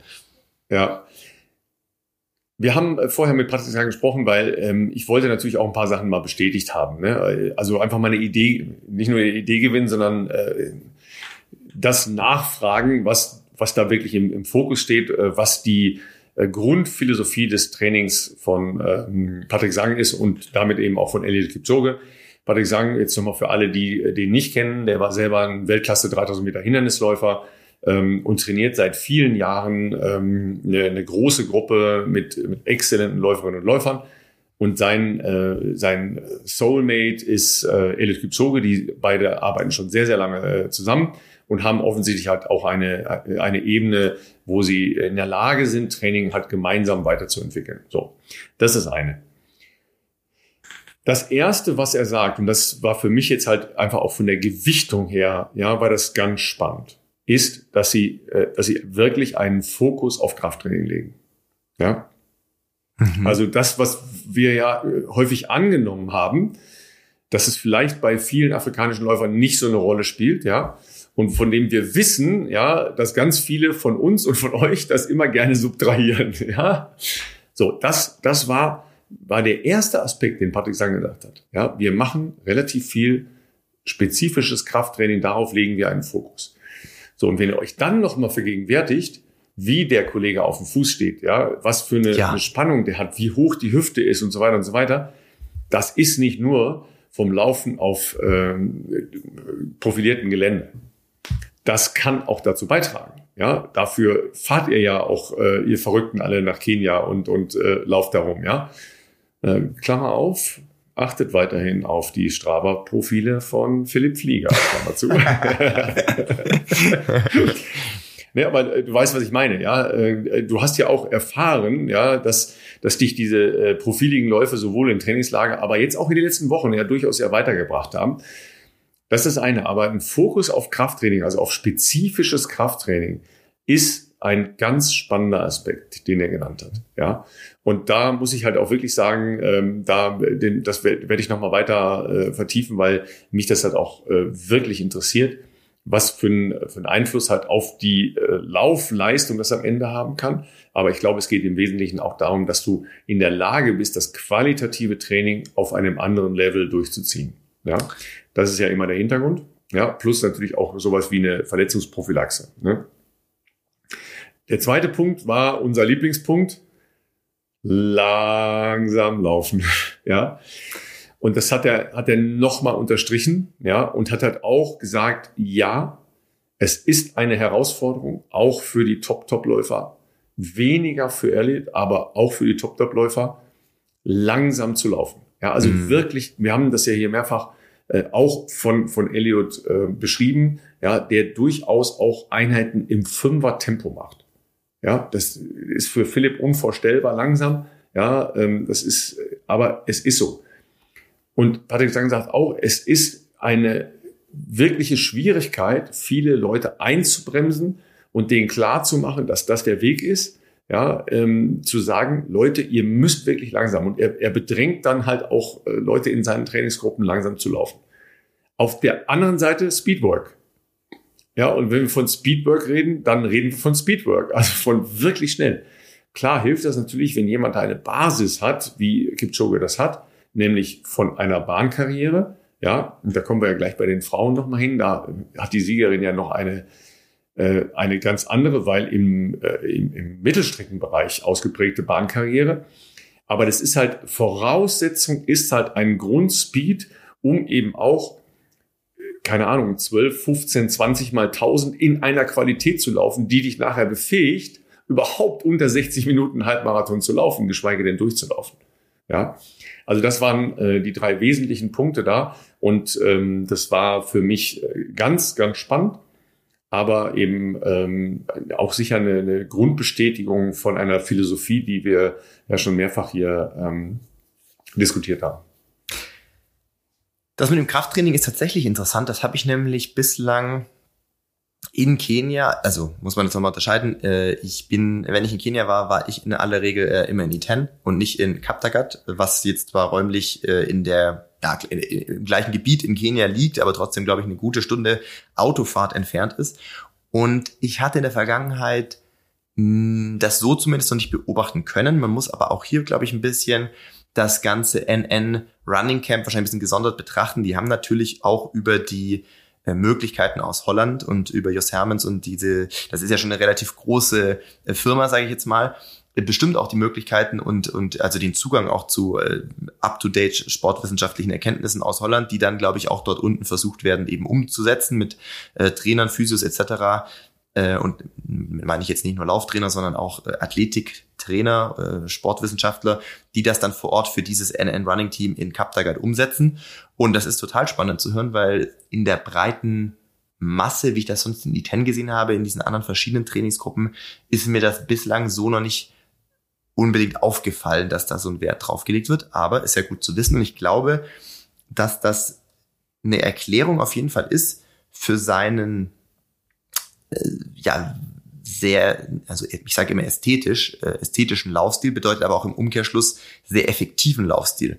Und jeder, der einen Marathon schon mal gelaufen ist, kann wahrscheinlich nachvollziehen, dafür muss man ihn nicht in zwei Stunden und einer Minute gelaufen sein, äh, kann nachvollziehen, dass sich halt ab, sagen wir mal, Kilometer 30 oder welche Marke wir auch immer jetzt mal nehmen wollen, äh, sich eben nun mal nicht mehr so anfühlt wie bei Kilometer 1, weil halt Asphalt hart ist, weil das mit den Muskeln was macht, weil äh, man dann vielleicht neigt, die Körperhaltung zu verändern, bei mir auch auf jeden Fall. Und ähm, dass dieses spezifische Krafttraining dazu helfen kann, Verletzungsprophylaxe ist das eine, aber das andere ist natürlich äh, die Laufökonomie zu fördern, gerade in Verbindung mit den jetzt heutzutage nicht mehr wegzudenkenden äh, Carbon-Schuhen. Und wenn wir von Carbon-Schuhen sprechen, wir haben das ja natürlich auch sehr ausführlich im Lauf-Podcast, der, äh, im Live-Podcast gemacht, äh, wo wir über die Schuhe gesprochen haben, auch mit, äh, mit Udo Müller von Adidas. Es geht ja immer um diese Verbindung Schaum, Carbon-Element und diesen Bounce, den man bekommt, diesen eben optimal zu nutzen und in, in Vortrieb zu verwandeln. Und dafür ist, glaube ich, tatsächlich eine äh, oder kann mit Sicherheit ein, ein äh, sehr spezifisches Krafttraining auf jeden Fall helfen, weil natürlich alles über Körperspannung, über äh, Rücken-Rumpf-Stabilität auch geht. Ja, Kraft oder Impact verschwindet ja nicht auch einfach so. Äh, natürlich haben wir heute vielleicht weniger Probleme mit der Wade oder oder oder mit, mit, mit ja das, was halt früher mit sehr dünnen Schuhen schon der Fall war, dass halt der Asphalt wirklich die Muskulatur sehr früh schon äh, auch gedamaged hat das wird natürlich vielleicht einfach in andere Stellen verlagert, weil physische Energie verschwindet ja nicht. Und bei mir als sehr großem Läufer ist das sicherlich eher ähm, im, im, im Rücken, im unteren Rückenbereich, im Rumpfbereich, äh, wo sowas dann sich bemerkbar macht. Und ähm, das nehme ich für mich als Hausaufgabe mit äh, und ist ein guter Ansporn, glaube ich, äh, da jetzt über die kommenden Monate mehr Fokus drauf zu legen, jetzt wo ich doch auch halbwegs hoffentlich wieder in einer, in einer Spur bin, wo zumindest mal wieder ein, ein, ein wie soll ich sagen, rudimentär eine, eine Grundfitness erkennbar ist, sagen wir mal. Ja, vielleicht noch abschließend, ich glaube, ähm, die Herangehensweisen äh, für seine beiden Rennen ähm, oder die, die Laborversuche in Monza und in Wien, da ist ja sehr umfangreich in diesem Projekt, ähm, das ja von, äh, von, von etlichen Wissenschaftlern begleitet worden ist, gearbeitet worden, da hat das eine wesentliche Rolle gespielt. Ja, da hat ja Ernährung eine wesentliche Rolle gespielt. Da ist ja die Veränderung hinzu von Anfang an schon Kohlenhydrate zu sich zu nehmen äh, gekommen. Ihr erinnert euch, dass er bei seinem ähm, letzten, also jetzt nicht dem äh, aktuellen, sondern dem Weltrekord davor, alle zweieinhalb Kilometer sogar ähm, Getränke genommen hat. Das haben sie jetzt wieder reduziert, weil der Geschwindigkeitsverlust jeweils an den Tischen, trotz Bottle Klaus, ja, ähm, zu groß war, ja, addiert eben auf die Zahl der Verpflegungsstationen sind das einfach ein paar Sekunden, die da verloren gehen. Ähm, aber da hat Krafttraining eine wesentliche Rolle gespielt. Da hat ähm, natürlich auch ähm, äh, Gymnastik und solche Sachen eine Rolle gespielt. Also die haben da einfach alles betrachtet und das dann jetzt halt auch ähm, zurückgespielt. Ja, ähm, wir, wir müssen uns da noch mal einen Spezialisten holen. Ich habe das schon mal, ich weiß nicht, ob wir das überhaupt in der Folge mit äh, Dr. Jens Ennepa ähm, da könnt ihr noch mal reinhören. Das ist schon eine ganze Weile her. Ja, das ist über ein Jahr her. Ähm, jedenfalls habe ich das mit dem schon mal diskutiert. Das war aber eher als, sagen wir mal, ähm, herauskommen aus einer Achillessehnenverletzung. Ja, da ging es halt zum Beispiel auch über Stiffness, ja, also Steifigkeit. Ja in der, ähm, in der Beinmuskulatur, ja. Weil äh, wenn du so lange immer wieder stehen musst, ja, also ja, was du gesagt hast, Impact auf optimal auf dem Fußschuh, um weiterzukommen und nicht einknicken. Da brauchst du eine gewisse Stiffness in, in deinen Beinen. Ja, also du darfst sicher nicht super, super flexibel oder weich sein. Das wird, das wird so nicht funktionieren, ja. Aber da äh, können wir uns sicher nochmal einen Experten dazu holen, was das angeht, weil das wir können ja Patrick Sang einladen. Du hast vielleicht seine Handynummer ja, jetzt. Ähm, nee, leider oder? nicht, leider nicht, ja. Aber das wäre natürlich ja klar, dass äh, also ich, da, man, man muss ja auch einen Lerneffekt mitnehmen. Ne? Also du sagst ja jetzt, ich mache mal einen äh, Hausaufgabenzettel, ja. Also geht mir ja auch so, ja. Normalerweise hätte man natürlich mit dem äh, gleich sagen sollen, hey, lass uns am Donnerstag äh, für eine Stunde hinsetzen und einen Podcast aufzeichnen ja, äh, oder Gespräche aufzeichnen, was wir dann hier, hier spielen. Ja. Rein, reinschneiden. Ja, ja, aber der Gedanke kam mir natürlich auch, nachdem ich das Gespräch gemacht hatte. Ja, herzlichen Glückwunsch. Ja. aber mein Gott, ja, man kann ja lernen. Ne? Das ist ja, ist ja kein Problem. Ne? Aber ähm, ja, lass uns doch äh, nochmal deine Erfahrungen äh, rekapitulieren. Ich sag mal, meine, ähm, meine, also vielleicht nicht ganz Außenwahrnehmung, aber meine Wahrnehmung. Also erstmal ist es ja ganz spannend gewesen, die Entwicklung hin zu dem Wochenende, weil vor drei Wochen wusstest du noch nicht, ob du überhaupt in der Lage bist, Johannes und einer Gruppe helfen zu können mit einem gleichmäßigen, ähm, ja doch schon äh, beachtlichen Tempo. Ähm, das hat sich dann über die Wochen erstaunlich verbessert. Ja, es bleibt dir dabei, du hast im Wesentlichen Grundlage gemacht und dreieinhalb Tempoeinheiten. Ja, also wobei das ja Fahrtspiele im Wesentlichen waren. Das waren jetzt keine äh, Hardcore-Tempoeinheiten. Äh, das war kein, kein Special Block, kein, kein Doppeln, was auch immer. Ja, und du bist praktisch, glaube ich, keinen einzelnen Tag doppelt gelaufen. Ne? Da äh, kannst du noch Überhaupt mal sagen, ich glaube, glaube nicht. Nee. Ja. Und dann bist du ja einen Job eingegangen, bei dem es nicht darum geht, äh, nur geradeaus zu laufen, sondern da hat man noch ein paar andere Aufgaben. Das kannst du ja gleich nochmal schildern. Ja, ähm, und du, du hast die ganze Zeit über ja einen, einen so konzentrierten, aber äh, total easy Eindruck gemacht, dass ich keine Sekunde gedacht habe, oh, jetzt hat er Probleme. Ja, ähm, 0,0 du, du hast da in die Gruppe ja kommunizieren müssen. Das ist ja auch dann deine Aufgabe. Ich glaube, das ist, ich habe dich nicht die ganze Zeit äh, verfolgen können, obwohl ich euer Bild hatte, ja. Aber ähm, ich glaube, es war ein bisschen mehr los, als es äh, los sein könnte in so einer Gruppe. Ja, die kann auch ruhiger funktionieren. Ja, das ist ja, ist ja das eine. Äh, also du hast relativ viel zu tun. Äh, du hast dann deinen Job gemacht, bist bis halb gelaufen, äh, 64, 50 oder was es war ja, ähm, und du bist stehen geblieben und äh, hast, glaube ich, kurz überlegt, auch jetzt die zweiten 20 kann ich auch noch kurz laufen. Nein, nicht, nicht wirklich. Aber du, du warst ja jetzt überhaupt nicht kaputt, angestrengt, whatever. Hast das Interview mit, äh, mit Jens Jörg gemacht für uns und und dann bist du ähm, unter dem Applaus der Massen nach Hause gelaufen. Ja, äh, das, das war jetzt irgendwie schon so, dass ich gedacht habe, geiler Weg ich, ich, ich erinnere mich sehr gut an unser Gespräch von vor drei Wochen, äh, wo, wo eben diese Frage ja aufkam, äh, auch von, von Marc Milde und äh, ob ich mir das vorstellen könnte, Johannes Motschmann war damals noch das Thema, weil natürlich Johannes und ich Teamkollegen sind im Marathon-Team Berlin, ähm, eben auch ihn zu unterstützen, äh, weil er sich eben äh, auch einiges vorgenommen hat für, für den Berlin-Marathon. Und ich damals ein bisschen perplex war, weil ich mir dachte, hm, das war gerade so am Scheitelpunkt, wo es sich mal wieder Laufen normal angefühlt hat, aber auf einem sehr niederschwelligen Niveau, sage ich jetzt mal. Da bin ich locker, klar, auch mal ein paar Höhenmeter und Trails gelaufen, aber das hatte jetzt nichts damit zu tun gehabt, dass ich jetzt in absehbarer Zeit vorhätte, schnell auf der Straße wieder zu laufen. Und da war ich eigentlich eher geneigt, das abzusagen. Und da hast du noch gesagt, naja, kannst ja mal gucken, wie das so zwei Wochen läuft oder so. Und äh, habe mich dann auch bewusst ja sehr äh, vorsichtig erstmal mit Fahrtspielen rangetastet. Vorsichtig deshalb, dass ich jetzt gesagt habe, ich muss jetzt nicht sofort auf eine Bahn gehen und sagen, ich muss jetzt, was weiß ich, 400er in dem Tempo laufen oder 1000 in drei Minuten, sondern äh, lassen wir mal dem Körper machen, was er machen kann und dann schauen wir mal, zu was das vielleicht reichen kann. Und um ganz ehrlich zu sein, selbst am Samstag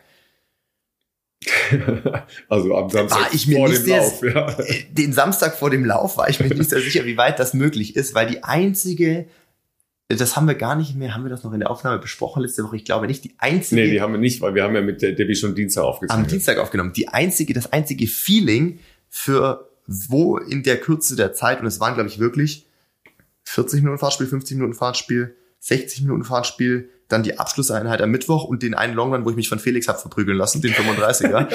ähm, das waren so meine im Kern die Einheiten, die ich gemacht habe. Ja. Das ist also jetzt nicht, äh, war jetzt nicht äh, Raketenwissenschaft.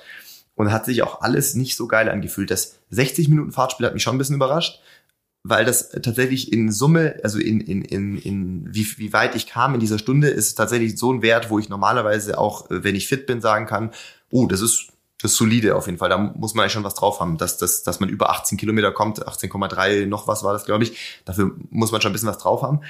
Aber ich habe dann am Mittwoch äh, mir gedacht, komm, was machst du jetzt noch? Wetter war auch scheiße, ich wollte mich jetzt auch nicht erkälten und ewig draußen rumstehen, hat geregnet und Wind und keine Ahnung, geht's. Ich mache einen 20er und innerhalb dieses 20ers mache ich zweimal fünf Kilometer in geplanter Race Pace. Also ich dachte mir so, wird ja irgendwo im Bereich von 210 sein. Das war meine damalige Informationslage. Äh, dann gucken wir mal, ob wir so zwei, ähm, also 305, 306, das ist dann so 210, 210, einfach mal so einstreuen. Und klar, einlaufen, auslaufen habe ich auch ein bisschen flotter gemacht in so einem mittleren Bereich, damit es so insgesamt noch einen guten Tempodauerlauf hingibt. Ich war, ich war so am struggeln. Ich sag's dir, also ich war, ich habe, ich habe das nicht, also ich habe das in 15:30 geschafft, aber das war ultra hart. Also das war jetzt nicht, dass ich gedacht habe, ich spiele jetzt hier gerade mit 305 oder so, weil woher soll es auch kommen? Aber das hat jetzt nicht unbedingt dazu beigetragen, dass ich dann nach Berlin gefahren bin an diesem Mittwoch eben danach und dachte mir, ja gut, das wird auf jeden Fall ein Halbmarathon, den ich hier pace, weil da dachte ich mir, ich glaube 15 wäre jetzt auch schon erstmal ordentlich. Und ich habe die Tage vorher, wir haben es ja vorher schon gesagt, auch viele zu tun gehabt, viele Treffen, äh, teils beruflicher Natur, teils privater Natur, teils auf der Messe, auch mit euch natürlich Leute getroffen. Das alles cool, hat Bock gemacht, war auch manchmal ein bisschen anstrengend, waren immer volle Tage, kurze Nächte. Ähm, aber ich habe auch nicht mehr so viel läuferisch gemacht. Ich habe natürlich dann auch die Tage vorher wirklich ein bisschen äh, runtergefahren. Das war vielleicht dann auch ganz gut. Ähm, ich habe keinen einzigen Tag in diesen drei Wochen gedoppelt. Hätte ich, glaube ich, auch, wäre zu viel gewesen in der Kürze der Zeit, da jetzt so schnell hochfahren. Also Qualität und Quantität beides gleichzeitig steigern, ist auch meistens nicht so der smarteste Weg. Ähm, habe mich dann eher für diese qualitative Schiene entschieden und ähm, dann ging ja dieses äh, Ding los, was sollen wir jetzt eigentlich pacen? Weil es kam sich, es hat sich dann herausgestellt, dass Haftom, den ich auch ganz gut kenne, Haftom Belder, äh, ne? Ja. Genau, Haftom ja. Belder, der ein überragendes Rennen auch gemacht hat, plötzlich in, Ber in Berlin ankam und meinte, also er möchte eigentlich äh, auf 209 laufen. Und Johannes eigentlich eher so auf 211 mal angehen wollte und gucken, wie dann eine zweite Hälfte aussehen kann. Das hat wiederum Marc Milde, der das Ganze ja dann zu organisieren hat, vor die Herausforderung gestellt, dass eigentlich ja dann aus der vermeintlich einen Gruppe äh, jetzt irgendwie zwei Gruppen hätten werden sollen. Und dann war irgendwie die Frage, wer wen wie paced. Und irgendwie sind sie sich dann einig geworden, aber das war dann auch Samstag Nachmittag oder ich habe die finale Info Samstagabend bekommen vor dem Marathon. Ja, tatsächlich äh, darf ich da noch als Hintergrund sagen, ähm, es ist dann sehr eindringlich mit, äh, mit Haftom gesprochen worden. Okay. Ja, also Haftom kam halt aus einer Trainingsphase in Äthiopien, hatte da offensichtlich sehr, sehr gut trainiert mit seinem äh, Coach zusammen und die haben schon gedacht, ja, der, der kann auf jeden Fall 209, wenn nicht schneller laufen. Und so wollte er auch gleich andonnern, mhm. ja, um äh, sehr, sehr schnell zu laufen. Plus, der hatte vier Tage vorher seine Einbürgerungsurkunde bekommen. Der war äh, natürlich in totalen Hoch, ja, also richtig geflasht und der wollte jetzt der Welt zeigen, dass er sie einreißen kann, ja, und zwar schon auf dem ersten Halbmarathon. Und ich bin hundertprozentig sicher, wenn der sehr schnell, äh, viel schneller angelaufen wäre, er wäre niemals dahin gekommen, wo er jetzt ist. Vorher Bestzeit 2,13, ja, also das nochmal, und dann hat man ihn mit sanfter Gewalt überredet, glaube ich. Also mit verbaler Gewalt, ja. Also ich bin voll deiner Meinung. Ich glaube ähm, oftmals mich eingeschlossen, dass man natürlich sehr ehrgeizige Ziele hat und das immer mit einem möglichst gleichmäßigen Tempo sozusagen äh, angehen möchte. Also man möchte quasi nichts verschenken, keine Zeit liegen lassen auf der ersten Hälfte. So ist die Denke oft. Es ist aber in aller Regel wahrscheinlich wirklich smarter. Ähm, bei Haftom bin ich 100 überzeugt, dass ihm die erste Hälfte, die zwar langsamer war wie das, was er laufen wollte, aber eigentlich hinten raus äh, gerettet hat, dass er so noch zulegen konnte. Und für Johannes ähm, war es natürlich dadurch, also er hat dann sich halt committed, eine halbe Minute schneller anzugehen, als er eigentlich wollte. Das war dann halt so dieses, dieses, ja, äh, der Kompromiss, der hoffentlich dann beiden hätte passen sollen. Ich glaube für Johannes, also dass er eine 2.10 laufen kann, bin ich hundertprozentig überzeugt. Er ist im Frühjahr in Berlin mit 61, Paar 30, weiß ich jetzt nicht mehr genau, eine der schnellsten Zeiten gelaufen, die jemals ein deutscher Halbmarathonläufer gerannt ist. Er ist auf jeden Fall unter den Top 10 der ewigen deutschen Besten ist er damit. Das ist auf jeden Fall eine, eine Leistung, mit der man, äh, braucht man sich keine Gedanken machen, dass man eigentlich 210 laufen kann. Er hat natürlich auch einiges riskiert. Er hat nicht viel äh, Pause oder Puffer gehabt jetzt zu den Europameisterschaften, wo er auch Teil des äh, Silberteams der Männer war und äh, auch der drittbeste Deutsche, genau nach äh, Richard Ringer und Amanal Petros, also da auch ein wirklich gutes Rennen gemacht hat. Und ähm, unsere Schwierigkeit, mit unsere meine ich jetzt die Schwierigkeit von Hendrik Pfeiffer, der auch äh, hier äh, mit mir ähm, dieses ganze Unterfangen als Pacemaker unterstützt hat, übrigens jetzt dann in New York äh, noch laufen wird, äh, ein Marathon, wo er sich sehr darauf freut, ähm, und zwei kenianischen äh, Athleten das in geordneten Bahnen zu halten, ist tatsächlich aufwendig als Pacemaker. Also man, man ist ja dann nicht derjenige, der ähm, sich normalerweise in der Gruppe verstecken kann, auch wenn der ein oder andere vielleicht an der am Straßenrand oder ich weiß nicht, was alles in der Übertragung gezeigt wurde, mich auch manchmal in zweiter Reihe oder sogar weiter hinten in der Gruppe gesehen hat. Das lag meistens daran, weil ich dann auch mit den Leuten in der Gruppe kommunizieren wollte primär natürlich mit Johannes. Bei Haftum war sehr schnell ersichtlich, dass das dem eigentlich auch schneller, gerne schon schneller sein könnte, weil der ist ja fast schon den Kenianern in die Hacken gelaufen. Ähm, und ich habe immer versucht, das so ein bisschen zusammenzuhalten und auch mal drauf einzuwirken. Ähm, Hendrik hat sich immer netterweise direkt neben den Kenianern aufgehalten. Da konnte ich dann auch mal von hinten wieder äh, Hendrik äh, irgendwie äh, vorrufen, er möge doch mal kurz mit den Jungs aus Kenia äh, Rücksprache halten, dass wir vielleicht jetzt nicht bei 302 bleiben, sondern wir uns wieder Richtung die 305 bewegen, die eigentlich auch äh, angesprochen oder ausgemacht sind. Und ich glaube, wir hatten schon hier und da ein paar unruhige Kilometer dabei, was, was mir auch leid tut. Äh, das ist dann immer in der Steuerung der einzelnen Athleten auch nicht so ganz einfach, obwohl wir natürlich auch unsere eigenen Uhren haben. Wir haben das Auto gehabt, aber ähm, ich glaube, der Kilometer, müsste nochmal nachschauen, 6, 7 oder irgendwas, also es waren relativ frühe Kilometer, der mal ein 3-0 war, wo ich dann auch dachte, Jungs, ey, was ist denn los? Ich kenne das ja selber, wenn du 305 laufen willst, dann ist das ja schon auch im Rahmen deiner Marathonambition anspruchsvolles Tempo. Da möchtest du nicht nochmal kurz zwischendrin einen Kilometer 3-0 haben. Das tut einfach unnötig weh. Muss eigentlich auch nicht sein. Und ähm, da war ich eigentlich bemüht, das Ganze ein bisschen einzubremsen und kompakter zu halten. Äh, dadurch äh, ist man tatsächlich sehr gut beschäftigt, habe ich gemerkt, während man da unterwegs ist. Und, äh, und was mein persönliches äh, oder meine persönliche Überraschung während des Rennens war, dass es tatsächlich sich besser angefühlt hat, als ich, ich sage jetzt mal, erwarten konnte. Also wie gesagt, ich hatte keine sonderlich hohe Erwartungshaltung. Ich habe eher damit gerechnet, dass vielleicht auch bei 15 schon Schluss ist. Ähm, ich habe mich relativ kontrolliert noch gefühlt. Ab 18, 19 habe ich jetzt schon gemerkt, dass ich jetzt nicht so wie üblich äh, wahnsinnig lang ähm, dafür trainieren konnte. Da habe ich dann schon gemerkt, das wird jetzt schon ein bisschen äh, von den Beinen natürlich ein bisschen schwerer. Wir haben es auf 1,04, ich glaube auf meine Uhr war es 49, aber ich glaube 50 war es bei Johannes, der äh, eben kurz hinter mir dann die Halbmarathonmarke passiert hat. Ich denke, dass die elf Sekunden hoffentlich halbwegs im Rahmen der Toleranz äh, waren. Äh, ja, also ihr wart elf Sekunden zu schnell, ne, zu dem einen genau. Plan, ja. Äh, genau, also ich, ich glaube, dass, dass Johannes leider natürlich ein bisschen der der Leidtragende des Kompromisses am Anfang schon war, ja, ja. weil ich glaube, ihm hätte genau die 65, 30, die ja eigentlich mal auf dem Zettel Besser waren, getan. die hätten ihm besser getan, ja. Und die Wahrscheinlichkeit, man weiß es trotzdem natürlich immer nicht, aber die Wahrscheinlichkeit, dass er dann ähm, wirklich äh, hingekommen wäre oder zumindest in, in den Bereich seiner Bestleistung gekommen wäre, ist für mich relativ groß. Ja, weil ich glaube, was du, ja. was du sagst, ja, dann da mal eben eine 3-0 rein, äh, reinstreuen und äh, dann wieder einen Kilometer etwas langsamer und dann wieder einer etwas schneller. Es ist halt einfach zu unruhig dann, äh, wenn du nicht eine, eine komplette Vorbereitung dahinter hast äh, und äh, im Prinzip in der Lage bist, eine 2-0-9 zu laufen, ja, so wie Haftom. Genau. Ja, dann ist das halt einfach schon zu viel, äh, zu viel Struggle. Ja, und ich habe ja gesehen, dass die Gruppe sehr groß war. Da war ja hier der, äh, der Österreicher noch dabei, ne? Oh, ähm, ähm, Peter Herzog? Peter Herzog, genau. Und ich, ähm, ich habe ja an der Startliste schon gesehen, dass die Gruppe noch größer werden würde, weil da eben relativ viele äh, andere Kandidaten noch dabei waren. Der Mongolei war natürlich genau, dabei, ne, Japaner ähm, war dabei. Auf, auf, auf eurem Kurs halt sich da natürlich auch gefreut haben, dass es die Gruppe gab, ja.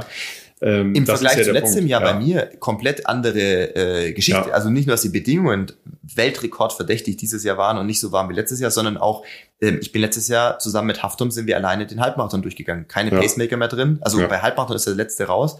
Danach waren wir alleine und da war noch eine Gruppe zusammen, wo Hendrik drin war, was ja auch immer eine ganz gute ist, wenn man einen europäischen Läufer immer noch so drin hat, der, der so ein bisschen das äh, Zepter in der Hand hat. Zwei kenianische Athleten waren noch dabei als Pacemaker und die Gruppe war zu dem Zeitpunkt, ich würde sagen, mindestens noch so, ich glaube, sechs oder acht Mann ja, groß. Ja. Das ist natürlich ein eklatanter Unterschied, ähm, wie das dann auch in einer zweiten Hälfte äh, sich dann noch weiterentwickeln kann.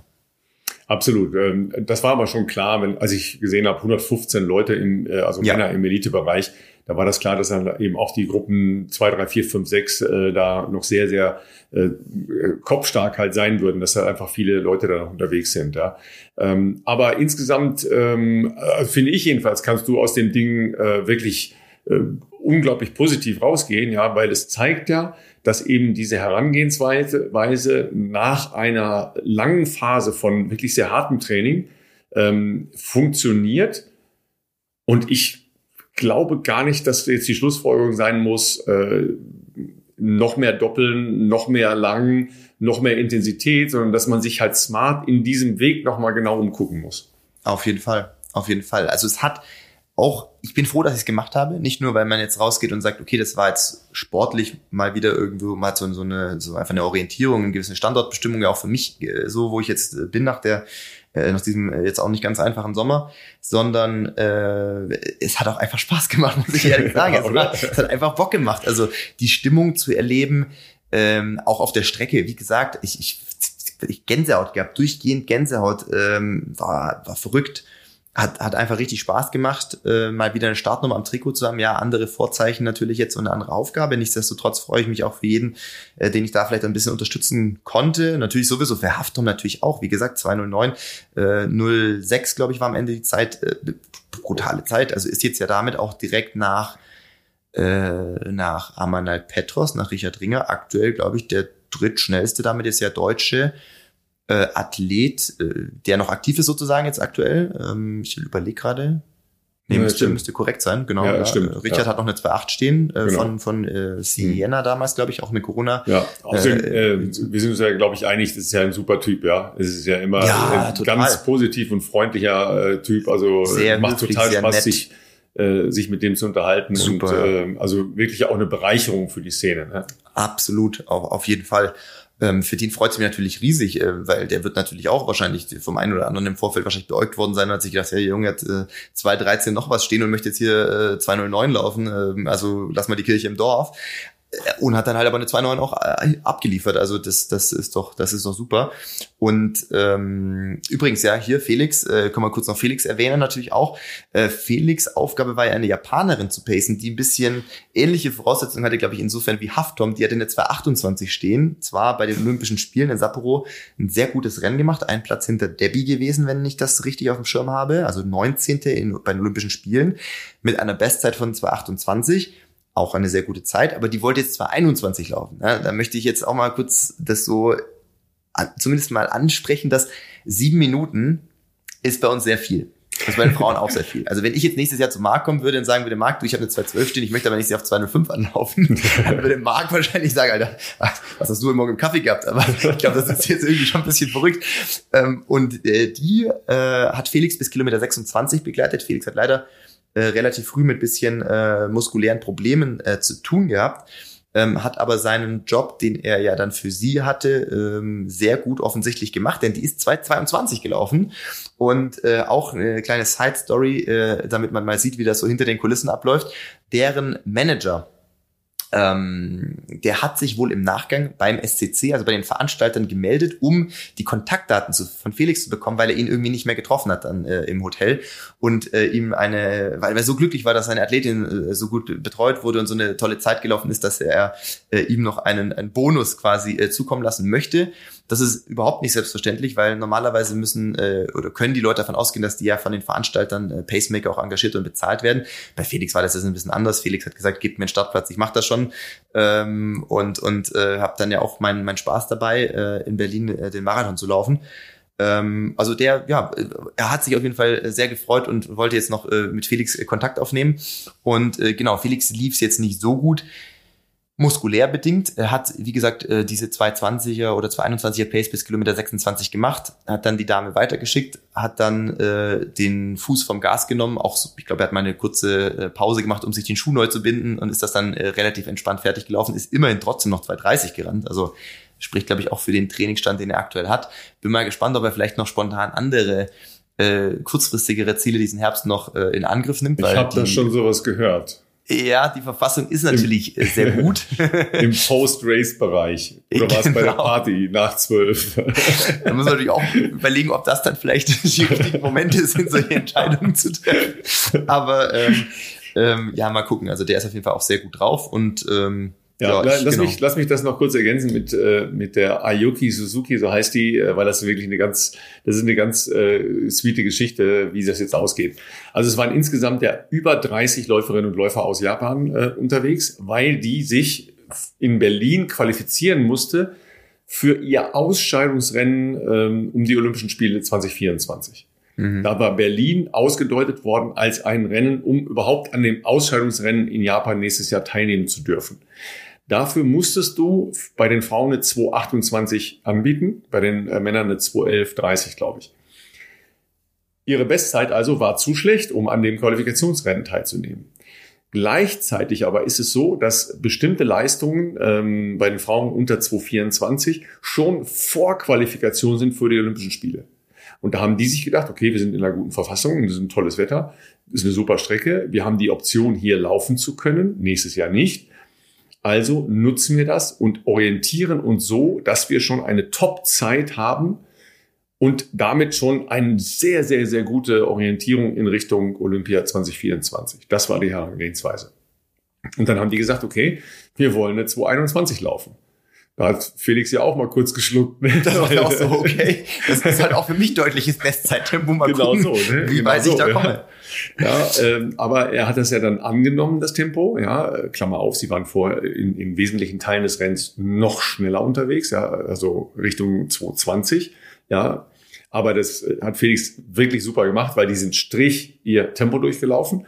Ja, und ähm, in Japan wird sehr viel Geld mit, äh, mit Laufsport verdient und so weiter. Und der Manager war ja wohl zwischendurch schon mal bei, äh, bei Felix und hatte ähm, nur signalisiert, dass, dass ihm das super gefällt, wie er das da gemacht hat. Und dann ähm, kommt ja noch eine andere Geschichte dazu. Äh, Debbie hat ja in, äh, in unserer letzten Folge erzählt, dass sie eine Japanerin auf der Zielgeraden überholt hat und den Jubel ja darüber, dass äh, da ja eine Japanerin eigentlich lief, für sich dann gewertet hat. Ja?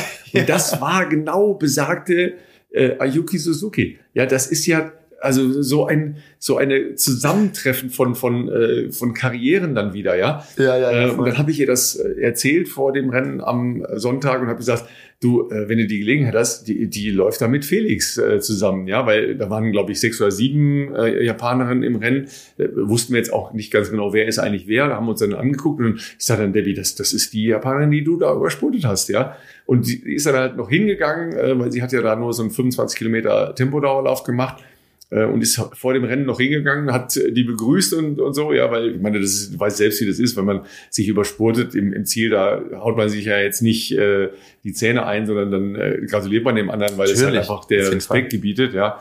Äh, und die war ja mit ihrem 19. Platz genauso happy wie Debbie mit ihrem 18. Platz bei Olympischen Spielen. Ja, und, und so kommen dann so Karrieren wieder zusammen, ja. Äh, und nochmal, die ist 22.02 gelaufen. Was ist das eigentlich für eine geile Zeit? Ja, ja also eine exakte so. Zeit. So, und ähm, das ist natürlich super. Ähm, weißt du, Felix ist jetzt für ein komplettes Wochenende nach Japan eingeladen worden.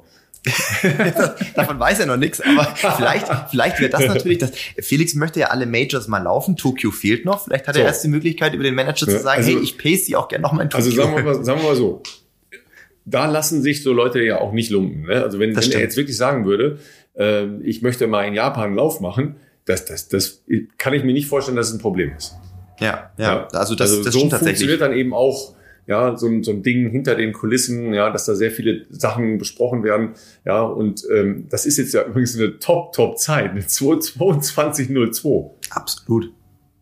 Aber Allerdings, mit der, mit der Entscheidung nichts zu tun. Ja, genau, brutal, ich wollte gerade sagen, die perfekte. Überleitung, um ja. jetzt noch endlich auf die Damen zu kommen, weil ja. es ist natürlich in der öffentlichen Wahrnehmung so, dass sich wahnsinnig viel auf Elliot Kipchoge fokussiert und das auch irgendwo natürlich in Teilen zurecht, aber auf der anderen Seite muss man auch mal sagen, das war, glaube ich, eines der, wenn nicht das verrückteste Frauenrennen äh, in der Geschichte des Berlin-Marathons wahrscheinlich, zumindest was die Leistungsdichte auf jeden Fall mal anbelangt, weil mit, mit der 222.02 war sie wie vielte wahrscheinlich war also Top 10 sicherlich. Ich, ich, muss, ich, muss, ich muss, nachgucken, weil ich habe es nie am Schirm. Genau, ich, äh, ich bin noch nicht mal Top 10 sicher. Äh, Aber ich, ist, ich schaue es nach. Mal, ich, ich schaue es nach. Ja, du machst, muss man sich mal auf der Zunge auf jeden Fall gehen lassen. Genau. Die äh, Würdigung. Genau, also Tigist Asefa, über die werden wir sicherlich äh, gleich noch ein bisschen mehr hintergrundmäßig äh, sprechen müssen. Äh, die war nämlich in ihrer, äh, sagen wir mal, ersten Laufkarriere, wenn man vielleicht so will, Mittelstreckenläuferin. Ralf hat es vorher gesagt, 800 Meter und ich glaube auch 1500 Meter. Das ist jetzt nicht unbedingt zu erwarten, dass Leute mit so einem Background irgendwann mal beim Marathon enden. Ja, 5000, 10.000 Meter, total vorstellbar, total normal. Elliot Kipchoge ist ein gutes Beispiel dafür. 800 Meter eher ungewöhnlich, ähm, ist, glaube ich, erst ihren zweiten Marathon gelaufen, hatte davor eine Zeit äh, stehen im Bereich von 2,34. Äh, ja, wollte gerade sagen, von über zwei Stunden 30, also 2,34 ist jetzt ja wirklich, also ist auch natürlich eine tolle Zeit, aber das lässt jetzt nicht darauf schließen, dass der zweite Marathon dann in zwei Stunden 18 sein wird, äh, zwei Stunden 15 sein wird, äh, was die drittschnellste äh, gelaufene Zeit der Geschichte ist. Und ähm, alleine noch drei weitere Athletinnen, nämlich Rosemary Van Giroux, ähm, Tigist Abacheves und Vorkanish Edessa sind alle auch noch 2.18er Zeiten gelaufen, nämlich 2.18.00, 2.18.03 und 2.18.51. Und ich glaube, es gab lediglich ein anderes Rennen, wenn mich nicht alles täuscht, müsste es Tokio gewesen sein, wo vier Damen in so einer Dichte, in diesem Zeitenkorridor äh, überhaupt mal äh, gelaufen sind. Ja, das ist und, Wahnsinn. Das ist wirklich Wahnsinn. Ja. Und das ist halt, äh, ja, irgendwie, das ist, das ist irgendwie so ein bisschen untergegangen. Das ist echt schade. Ähm, und 2015, ja, also ähm, da dürfte eigentlich nur, genau, ähm, ach Gott, das nur, nur Name. Bridget Koske. Nur genau, Bridget die jetzt Koske, leider absagen musste für genau, London, ähm, glaube ich. Ja, Bridget Koske und äh, Paula Radcliffe waren jemals schneller. Richtig. Brutal. Ja. Also das ist schon, das ist schon richtig, das ist schon richtig crazy. Ja, das muss man ganz klar sehen. Aber ähm, es ist natürlich eine, eine Mischung ähm, der Ergebnisse, die wir schon gesehen haben. Es ist natürlich halt auch diese Nummer mit den Schuhen, da müssen wir gar nicht diskutieren. Aber auch, dass zunehmend vor allen Dingen auch Frauen mit ähm, Unterdistanz-Bestleistungen kommen, ähm, die einfach anders sind. Ja, die sind, die sind wirklich anders. Ja, Ayuki äh, Suzuki ist Achte gewesen. Ja, nur das jetzt nochmal als Ergänzung. Aber trotzdem, also Achte Und übrigens ist natürlich nicht beeindruckende übrigens, Platzierung. Ja, aber nicht, Achter mit einer 2,22 bei einem Major-Marathon, da kannst du halt auch mal gewinnen. Ja, also ja, das ist halt. Übrigens war sie noch nicht mal beste Japanerin. Was? Ja, weil Rika Kaseda war vor ihr in ja, 2,21,55, dann sie 2,22,02. Für mich die perfekte Zeit. Und dann direkt hinter ihr die nächste Japanerin, äh, Sayaka Sato, 222,13. Also auf dem Level, überlegt euch das mal, Leute, ja, die schlechteste Japanerin im Moment im Olympic Ranking, 222,13. Halleluja. Ja, ja, es ist unfassbar. Also das ist wirklich so stark. Und äh, ja, ich glaube, wir haben ja wahrscheinlich auch schon in der Vergangenheit schon häufiger mal drüber gesprochen, über Laufen in Japan und so weiter.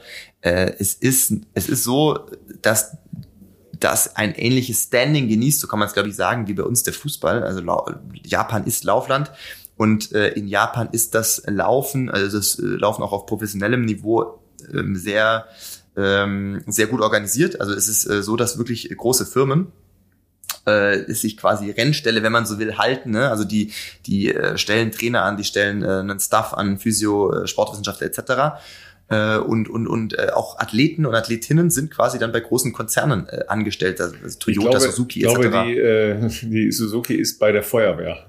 Oder das gibt's natürlich auch noch, ja. klar, es gibt natürlich auch die äh, überstaatliche Geschichten, mhm. aber auch ähm, sehr viel so corporate-mäßig, äh, dass die, dass die Firmen da ähm, sehr viel ähm, dann auch auf sich halten. Und dann gibt's natürlich auch, in Japan ist natürlich auch die Dichte mit, mit den Rennen äh, eine ganz andere. Also das ja, ist. Ja. Das, nee, aber äh, ja. wenn wir nochmal auf äh, Acefa kommen, ja. Die Geschichte, die Geschichte habe ich ja ähm, am, am Sonntag auch erzählt. Also die hat schon in Berlin beim ISTAF die 800 gewonnen. Ja, die war als 800 Meter Läuferin äh, in Rio bei den Olympischen Spielen. Ja, also du kannst jetzt überlegen, ob du bei den nächsten Olympischen Spielen vielleicht mal 800 läufst. Ja, dann ist mal den anderen Weg. Ja, aber da musst du, eine, musst du eine 1,43 laufen können, sonst wird es schwierig. Ja, ich wollte gerade sagen, dass also eine Minute 43. Den, ja, mit den Fähigkeiten bei mir glaube ich ein bisschen schwierig. Ja, und ähm, tatsächlich hast du sie ja dieses Jahr äh, zumindest, äh, ich weiß nicht, ob du sie da so wahrgenommen hast, aber die ist ja in Herzog auch gelaufen bei dem genau Event, bei Road to Records, wo, wo du Heide Gebre Selassie interviewen durftest ist, ja. Richtig, da habe ich sie gesehen, weil das Gesicht kam mir, also ich hatte damals nicht äh, vor Augen äh, unbedingt, wer sie ist sozusagen, aber ich habe sie äh, schon wahrgenommen, ich habe mich auch an das Gesicht erinnert, war dann äh, auch ein bisschen am überlegen, äh, als sie natürlich da vorgestellt wurde für Berlin, da wurde ich gedacht, hey, okay, was, mit was, wie habe ich sie da wohl vor einem halben Jahr in Herzogenaurach wahrgenommen? Was hatte sie da für eine, für eine, ähm, für eine Bestzeit. Ich, ich glaube, dass sie damals ein, ist sie den halben gerannt oder den Zehner? Ich meine, sie ist halb, ist halb gelaufen. Ist ja. sogar ein halb gelaufen, ja, genau. Also sie hm. ist da noch, glaube ich, schon, oder war schon mittendrin in dieser, ich sag jetzt mal, Transformation auch hin zu längeren Strecken. Und äh, ja, hier sehe ich es gerade. Ich habe hier auf World Athletics, äh, also der, der Leichtathletik-Weltverband hat ja auch eine sehr gute Athletendatenbank. Da kann man ungefähr jeden Athleten, jede Athletin googeln sozusagen und kriegt da äh, eine, eine komplette Übersicht über alle gelaufenen äh, Wettkampfergebnisse und natürlich auch über alle persönlichen Bestleistungen. Und du hast vollkommen recht, Ralf. Sie ist am 30. April in Herzogenaurach im Rahmen dieses Road to Records Events äh, ihre Halbmarathon-Bestzeit gelaufen von 67,28. Was fällt uns äh, Experten, Expertinnen, die hier alle diesen Podcast hören, dazu direkt auf? Die ist quasi ihre Halbmarathon-Bestzeit fast durchgegangen ja, genau. und hat die einfach nochmal noch mal in Berlin draufgepackt, äh, weil ja, äh, 67,28 wäre ja 2,14,58 und sie ist äh, 2 Stunden 15,37 gelaufen, was komplett äh, verrückt ist auf jeden Fall. Und es war auch National Record, sehe ich hier gerade. Ja, ähm, wobei auch da ja der, der Punkt war, das war eine große Gruppe und die waren halt sehr lange ja. noch zu fünf, zu sechs, zu siebt, ja, wo ich auch immer wieder durchzählen musste und gedacht habe, das sind ja noch sieben, ja, das sind ja noch sechs. Also sehr, sehr lange. Und die waren die ganze Zeit ja auf diesem Tempo unterwegs. Also in Richtung 2017 ging es die ganze Zeit für die gesamte Gruppe. Mhm. Ja, und da hast du auch gedacht, ey, Leute, das ist ja richtig crazy, ja. Und Kira D'Amato, die Amerikanerin, ähm, die wir halt auch ein bisschen gefeatured hatten im Vorhinein, weil sie halt eben auch aus meiner Sicht eine bemerkenswerte äh, Geschichte hat, also Lebensgeschichte. Im College schon sehr gut gelaufen, dann aber professionelles Laufen, äh, den, den Sprung dahin nicht geschafft. Dann, äh, wie sie immer sagt, äh, die normale Karriere einer Vorstadtmutter, äh, zwei Kinder gekriegt, ähm, in der Immobilienfirma ihrer Mutter mitgearbeitet und so weiter. Ja, also ne, hat sie immer gesagt, so, ich bin die schnellste Immobilienmaklerin der Welt und so, bla bla. ja, und dann äh, gemeinsam mit ihrem Mann, der eben auch im College mit ihr gelaufen ist, ähm, wieder so Läufe angefangen, so in der Community halt auch Läufe angefangen und dann gemerkt, äh, dass sie schneller war als die meisten anderen, ja, äh, und ist vor drei Jahren in Berlin gewesen, um dort zu laufen. Und da war halt genau dieser Übergang von, ah, ich laufe jetzt mal wieder ein bisschen, äh, bisschen äh, zielorientierter. Und da ist in 234 gelaufen.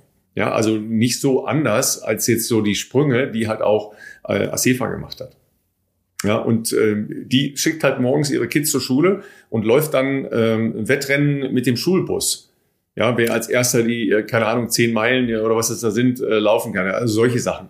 Cool. Ja, die hat halt da so eine, so eine kleine äh, ähm, Community, ähm, wo dann eben auch ein paar ambitionierte Läufer dabei sind. Einer davon ist ihr, äh, ist ihr Tempomacher auch gewesen in, in Berlin. Der hatte allerdings ein kleines Problem. Ähm, äh, Eli Franz heißt der, der, der ist eigentlich deutscher Herkunft und äh, einer seiner Verwandten hat geheiratet an diesem Wochenende und er musste noch zur Hochzeit und es war nicht ganz klar, ob er zurückkommt und wie stark der Hangover ist. Ja?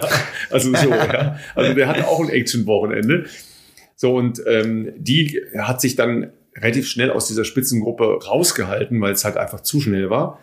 Und ähm, ist halt auch nicht an ihren, an ihren Landesrekord rangekommen. Die hat ja auch diesen Doppelstart gemacht. Die ist halt WM gelaufen, siebte geworden, was natürlich auch eine fantastische Leistung war. Ja, die junge Dame ist 37 und ähm, wollte jetzt in, in Berlin im Prinzip nochmal ihren äh, Landesrekord angreifen. Ja, und ist zu Beginn des Jahres ja auch äh, ja, schon, in, also genau, es war nicht Houston, im April, ja. sondern Houston ist immer im Januar, ja. aber nichtsdestotrotz, äh, ich meine, es ist der dritte Marathon dieses Jahr, das ist schon ja, ne. auch ein ambitioniertes äh, Unterfangen auf jeden Fall. So, und die ist jetzt ja noch nicht mal in Top 10 gewesen, die ist jetzt 2021 gelaufen.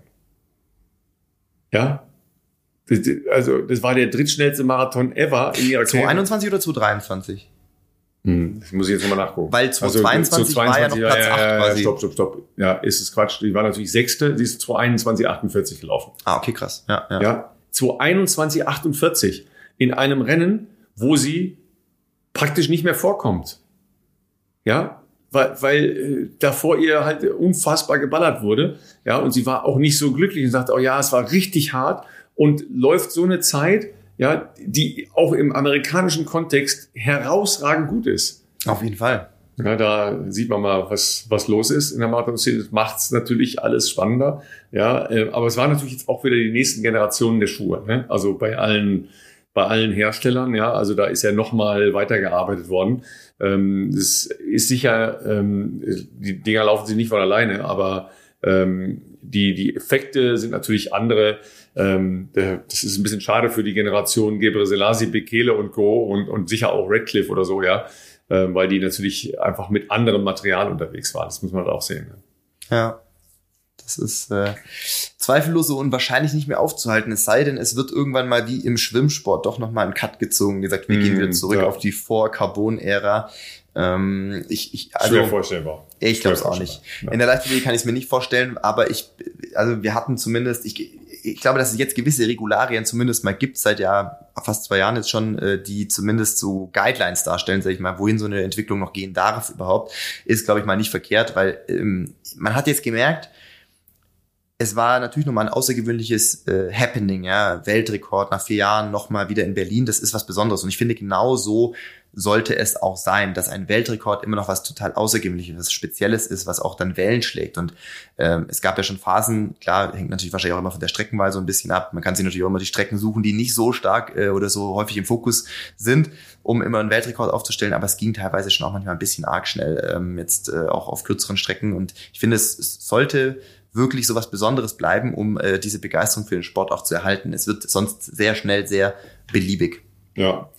Du, dann äh, sollten wir, glaube ich, noch auf unsere KI kommen und äh, danach ähm, erzähle ich euch noch ähm, vom nächsten Sub-to-Hour-Projekt und ähm, wir schauen aufs Wochenende, ähm, weil wir ja schon wieder ein Marathon-Wochenende haben, ja, ähm, und dann will ich natürlich was du wissen, was du machst und ich habe auch schon einen Plan fürs ja für, für Montag, weil Montag nicht vergessen ist Feiertag. Ja, da Richtig. kann man auch noch einen Long Run machen, wer, wer gerne möchte. Ja, weil jetzt kommen ja noch ein paar geile Marathons. Ja, das geht alles ähm, los. Jetzt am Wochenende ist Köln Marathon. Ja, nicht so super toll besetzt. Ja, aber ich glaube Hendrik geht, äh, Hendrik Pfeiffer geht noch mal hin äh, und läuft, glaube ich, nochmal einen Halbmarathon. Ja, ähm, er paced seinen langjährigen äh, so. Freund ja. Tobias Blum, äh, der ah, es ein okay. Abschiedsrennen gibt. Ah, siehste, da wusstest du schon mehr. Ja, mit Hendrik habe ich ja nochmal kurz gesprochen, äh, anschließend oder sogar ein bisschen länger gesprochen. Ähm, der hat, äh, der hatte dann ein bisschen ein kleines äh, Tränchen im Auge, weil er gesagt hat, boah, ich habe mich heute so gut gefühlt und ich, ach, eigentlich hätte ich durchlaufen sollen, ja. Aber ähm, er hat dann auch gesagt, ja, das äh, wäre dann trotzdem nicht ausgegangen, weil er sich nicht entsprechend versorgt hatte unterwegs, ja. Weil er, er hat, nur Wasser nicht, getrunken. Ja, ja, er hat nur Wasser getrunken. Also du hättest dann natürlich schon, also selbst wenn du es äh, drauf hast, ja, weil er ist ja ein bisschen weiter schon in der Marathon-Vorbereitung. Du hast ja gesagt, er will ja ähm, in New York laufen wenn du es drauf hast, kommst du dann nicht ans Ziel, wenn du dich nicht entsprechend verpflegt hast vorher. Das wusste er ja natürlich auch, aber er war natürlich schon sich der, der Top-Top-Bedingungen bewusst. Ja, und ihm ging es ja offensichtlich auch sehr, sehr gut da die ganze Zeit. Fall. Ja. Ähm, und dann haben wir ja noch äh, Frankfurt, ja, also das äh, ist für euch alle noch Optionen, ja, es gibt noch Startplätze, klar, so ganz lange ist nicht mehr. Heute in vier Frankfurt, Wochen. kurz, äh, vielleicht Insider Nerd Talk, ich weiß nicht, da wirst du wahrscheinlich mehr wissen als ich, aber ich habe jetzt im, man kriegt ja da immer viel mit, man trifft sehr viele Leute. Ich habe gehört, Frankfurt hat ein bisschen Probleme im Elitefeld, äh, dass da wohl nicht so budgetär so viel mehr möglich ist, wie es in der Vergangenheit der Fall war und äh, da wohl einfach nicht so die High Roller verpflichtet werden können, vermutlich. Also äh, auf jeden Fall ist es ja erstmal so, dass die zwei Jahre nicht stattgefunden haben. Ne? Das, genau. das, das ist natürlich eine, eine Riesenhypothek, die da halt aus den letzten Jahren ähm, mitgenommen haben. Ich weiß gar nicht genau, wie die äh, Anmeldesituation insgesamt ist. Nicht so gut bisher. Aber ähm, es bleibt natürlich halt auch immer noch die Situation, dass weniger Leute noch zur Verfügung stehen in, äh, in An- und Abführung weil eben die WM schon war, weil ja. eben äh, Europa schon war. Und jetzt hast du ja ähm, immer noch die Situation, dass auch London noch im Herbst ist, ja, und Richtig. die Leute wegnimmt und natürlich jetzt sehr, sehr viele Leute in Berlin gelaufen sind, ja, weil wir haben zwar darüber berichtet, dass ja sehr viele Leute ähm, nicht mehr Wettkämpfe laufen und diese kleineren und mittleren Laufveranstaltungen Probleme haben. Ja, Leute, geht dahin, die leben davon. Ähm, Berlin hatte das nicht, weil Berlin halt so einen großen Reiz eben auch hat. Und natürlich spielt da halt auch Elliot Kipchoge eine Rolle, ne? weil wenn der da läuft, dann äh, denken viele, okay, geil, da will ich, da will ich dabei sein. Ne? Übrigens, äh, du kriegst das ja nicht mit im Lauf selber.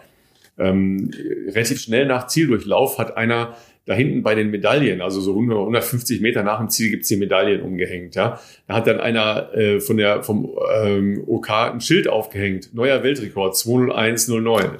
Ja, Ach, cool. da haben sich ja natürlich alle fotografieren lassen, weil das ist natürlich die meistgestellte Frage.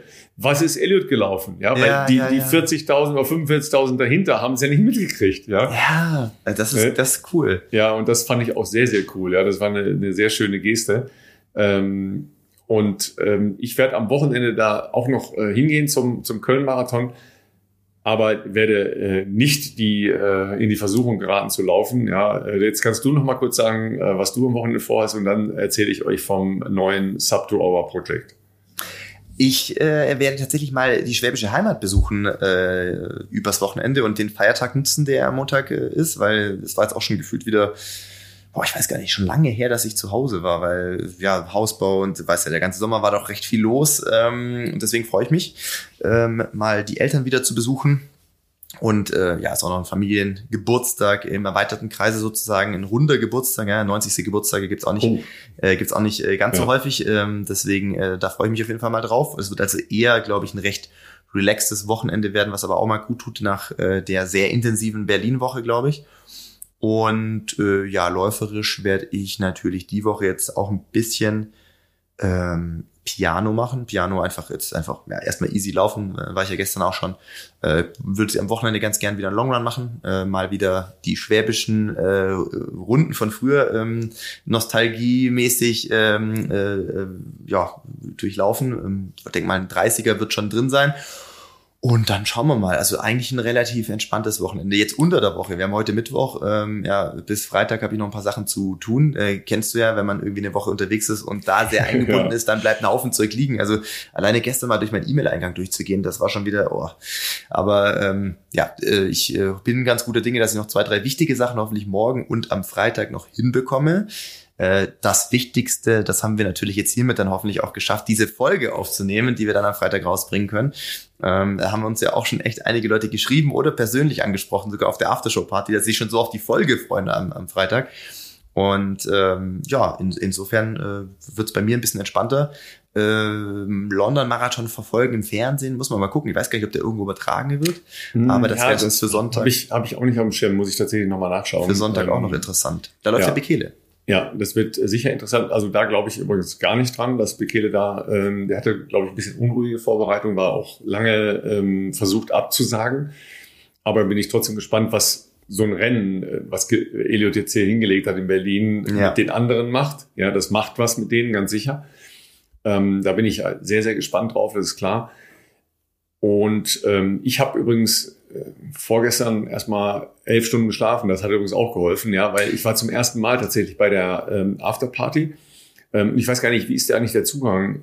Volunteers nur oder Volunteers und Läufer? Ich, ich weiß es nicht. Äh, Volunteers, Läufer, so war es früher zumindest, also mit deinem äh, Armband quasi als, mhm. als Teilnehmer, Teilnehmerin kommt man, glaube ich, rein. Und ich glaube, dieses Jahr war es sogar theoretisch open for everyone. Da hast du dann einfach irgendwie, weiß gar nicht, fünf Euro, zehn Euro noch bezahlt oder so. Mm, okay. äh, konnte man, glaube ich, sonst auch reinkommen. War ja natürlich auch volle Hütte, ne? Siegerehrung ja. der ja. Gewinnerinnen und Gewinner und mit Elliot Kipchoge, das sah ja schon Rockstar-mäßig aus, wie er da durch die Menge, die sich geteilt hat, also das, äh, durchgeführt wurde. Wollte ich gerade sagen, es war sehr, sehr voll halt in äh, so einer Party-Location da in Berlin.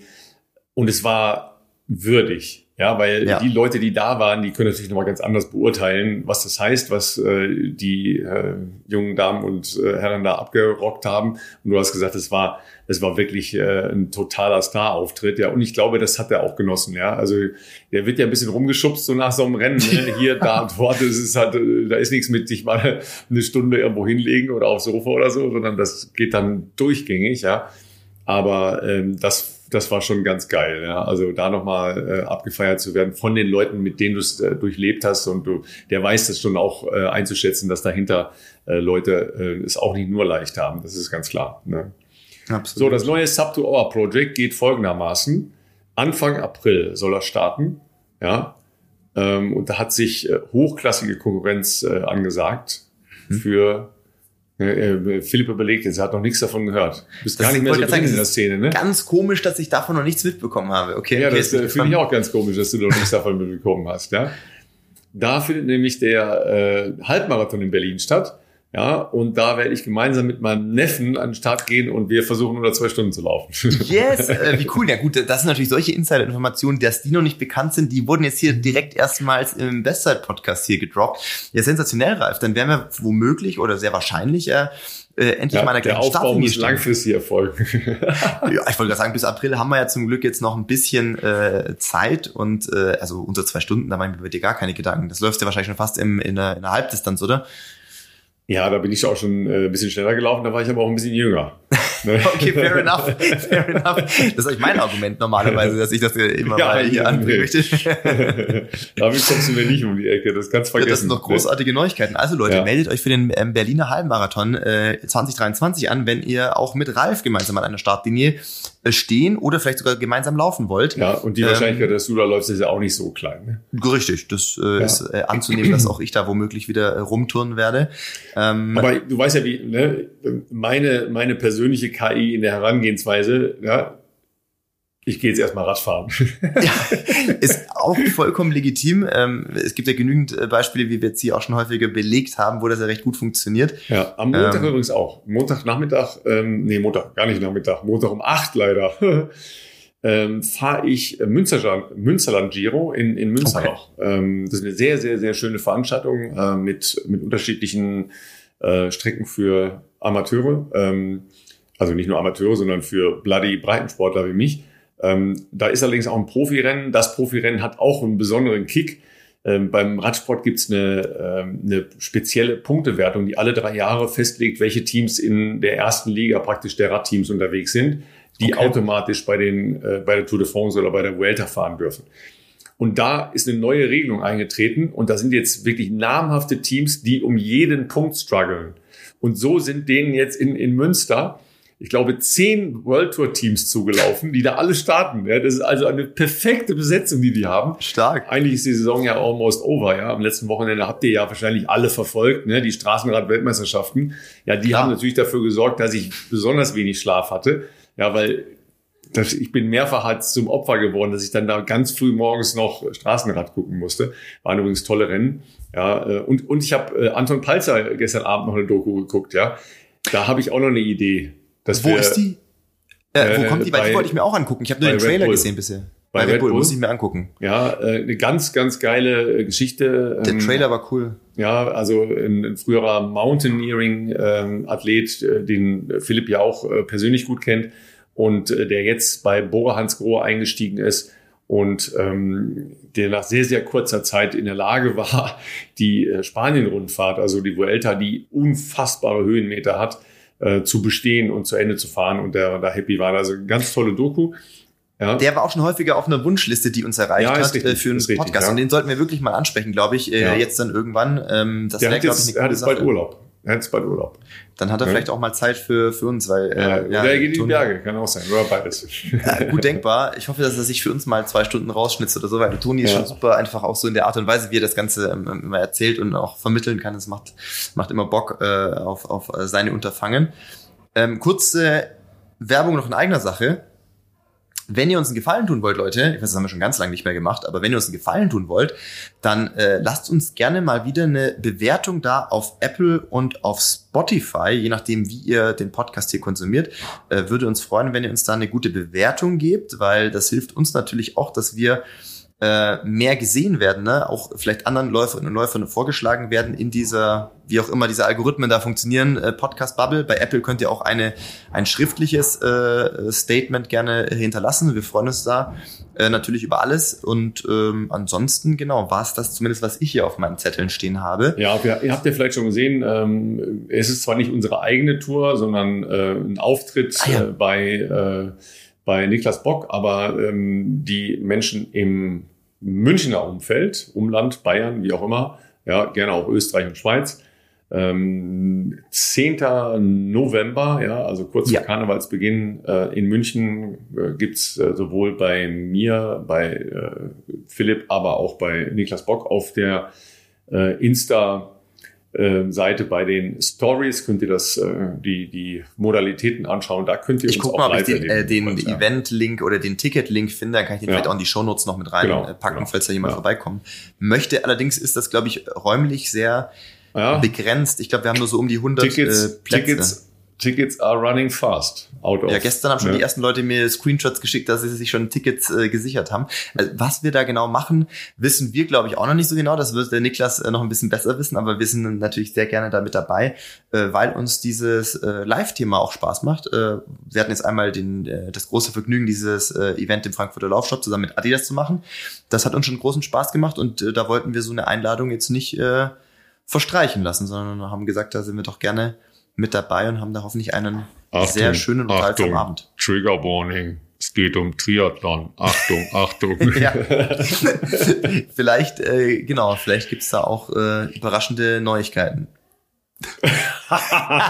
Cliffhanger. Und die Tickets sind morgen weg. I love it. Gut, uh, ihr ja. Lieben, äh, dann sagen wir herzlichen Dank und äh, bis nächste Woche. Ja, wir freuen uns auf euch. Macht's gut. Bis nächste Woche.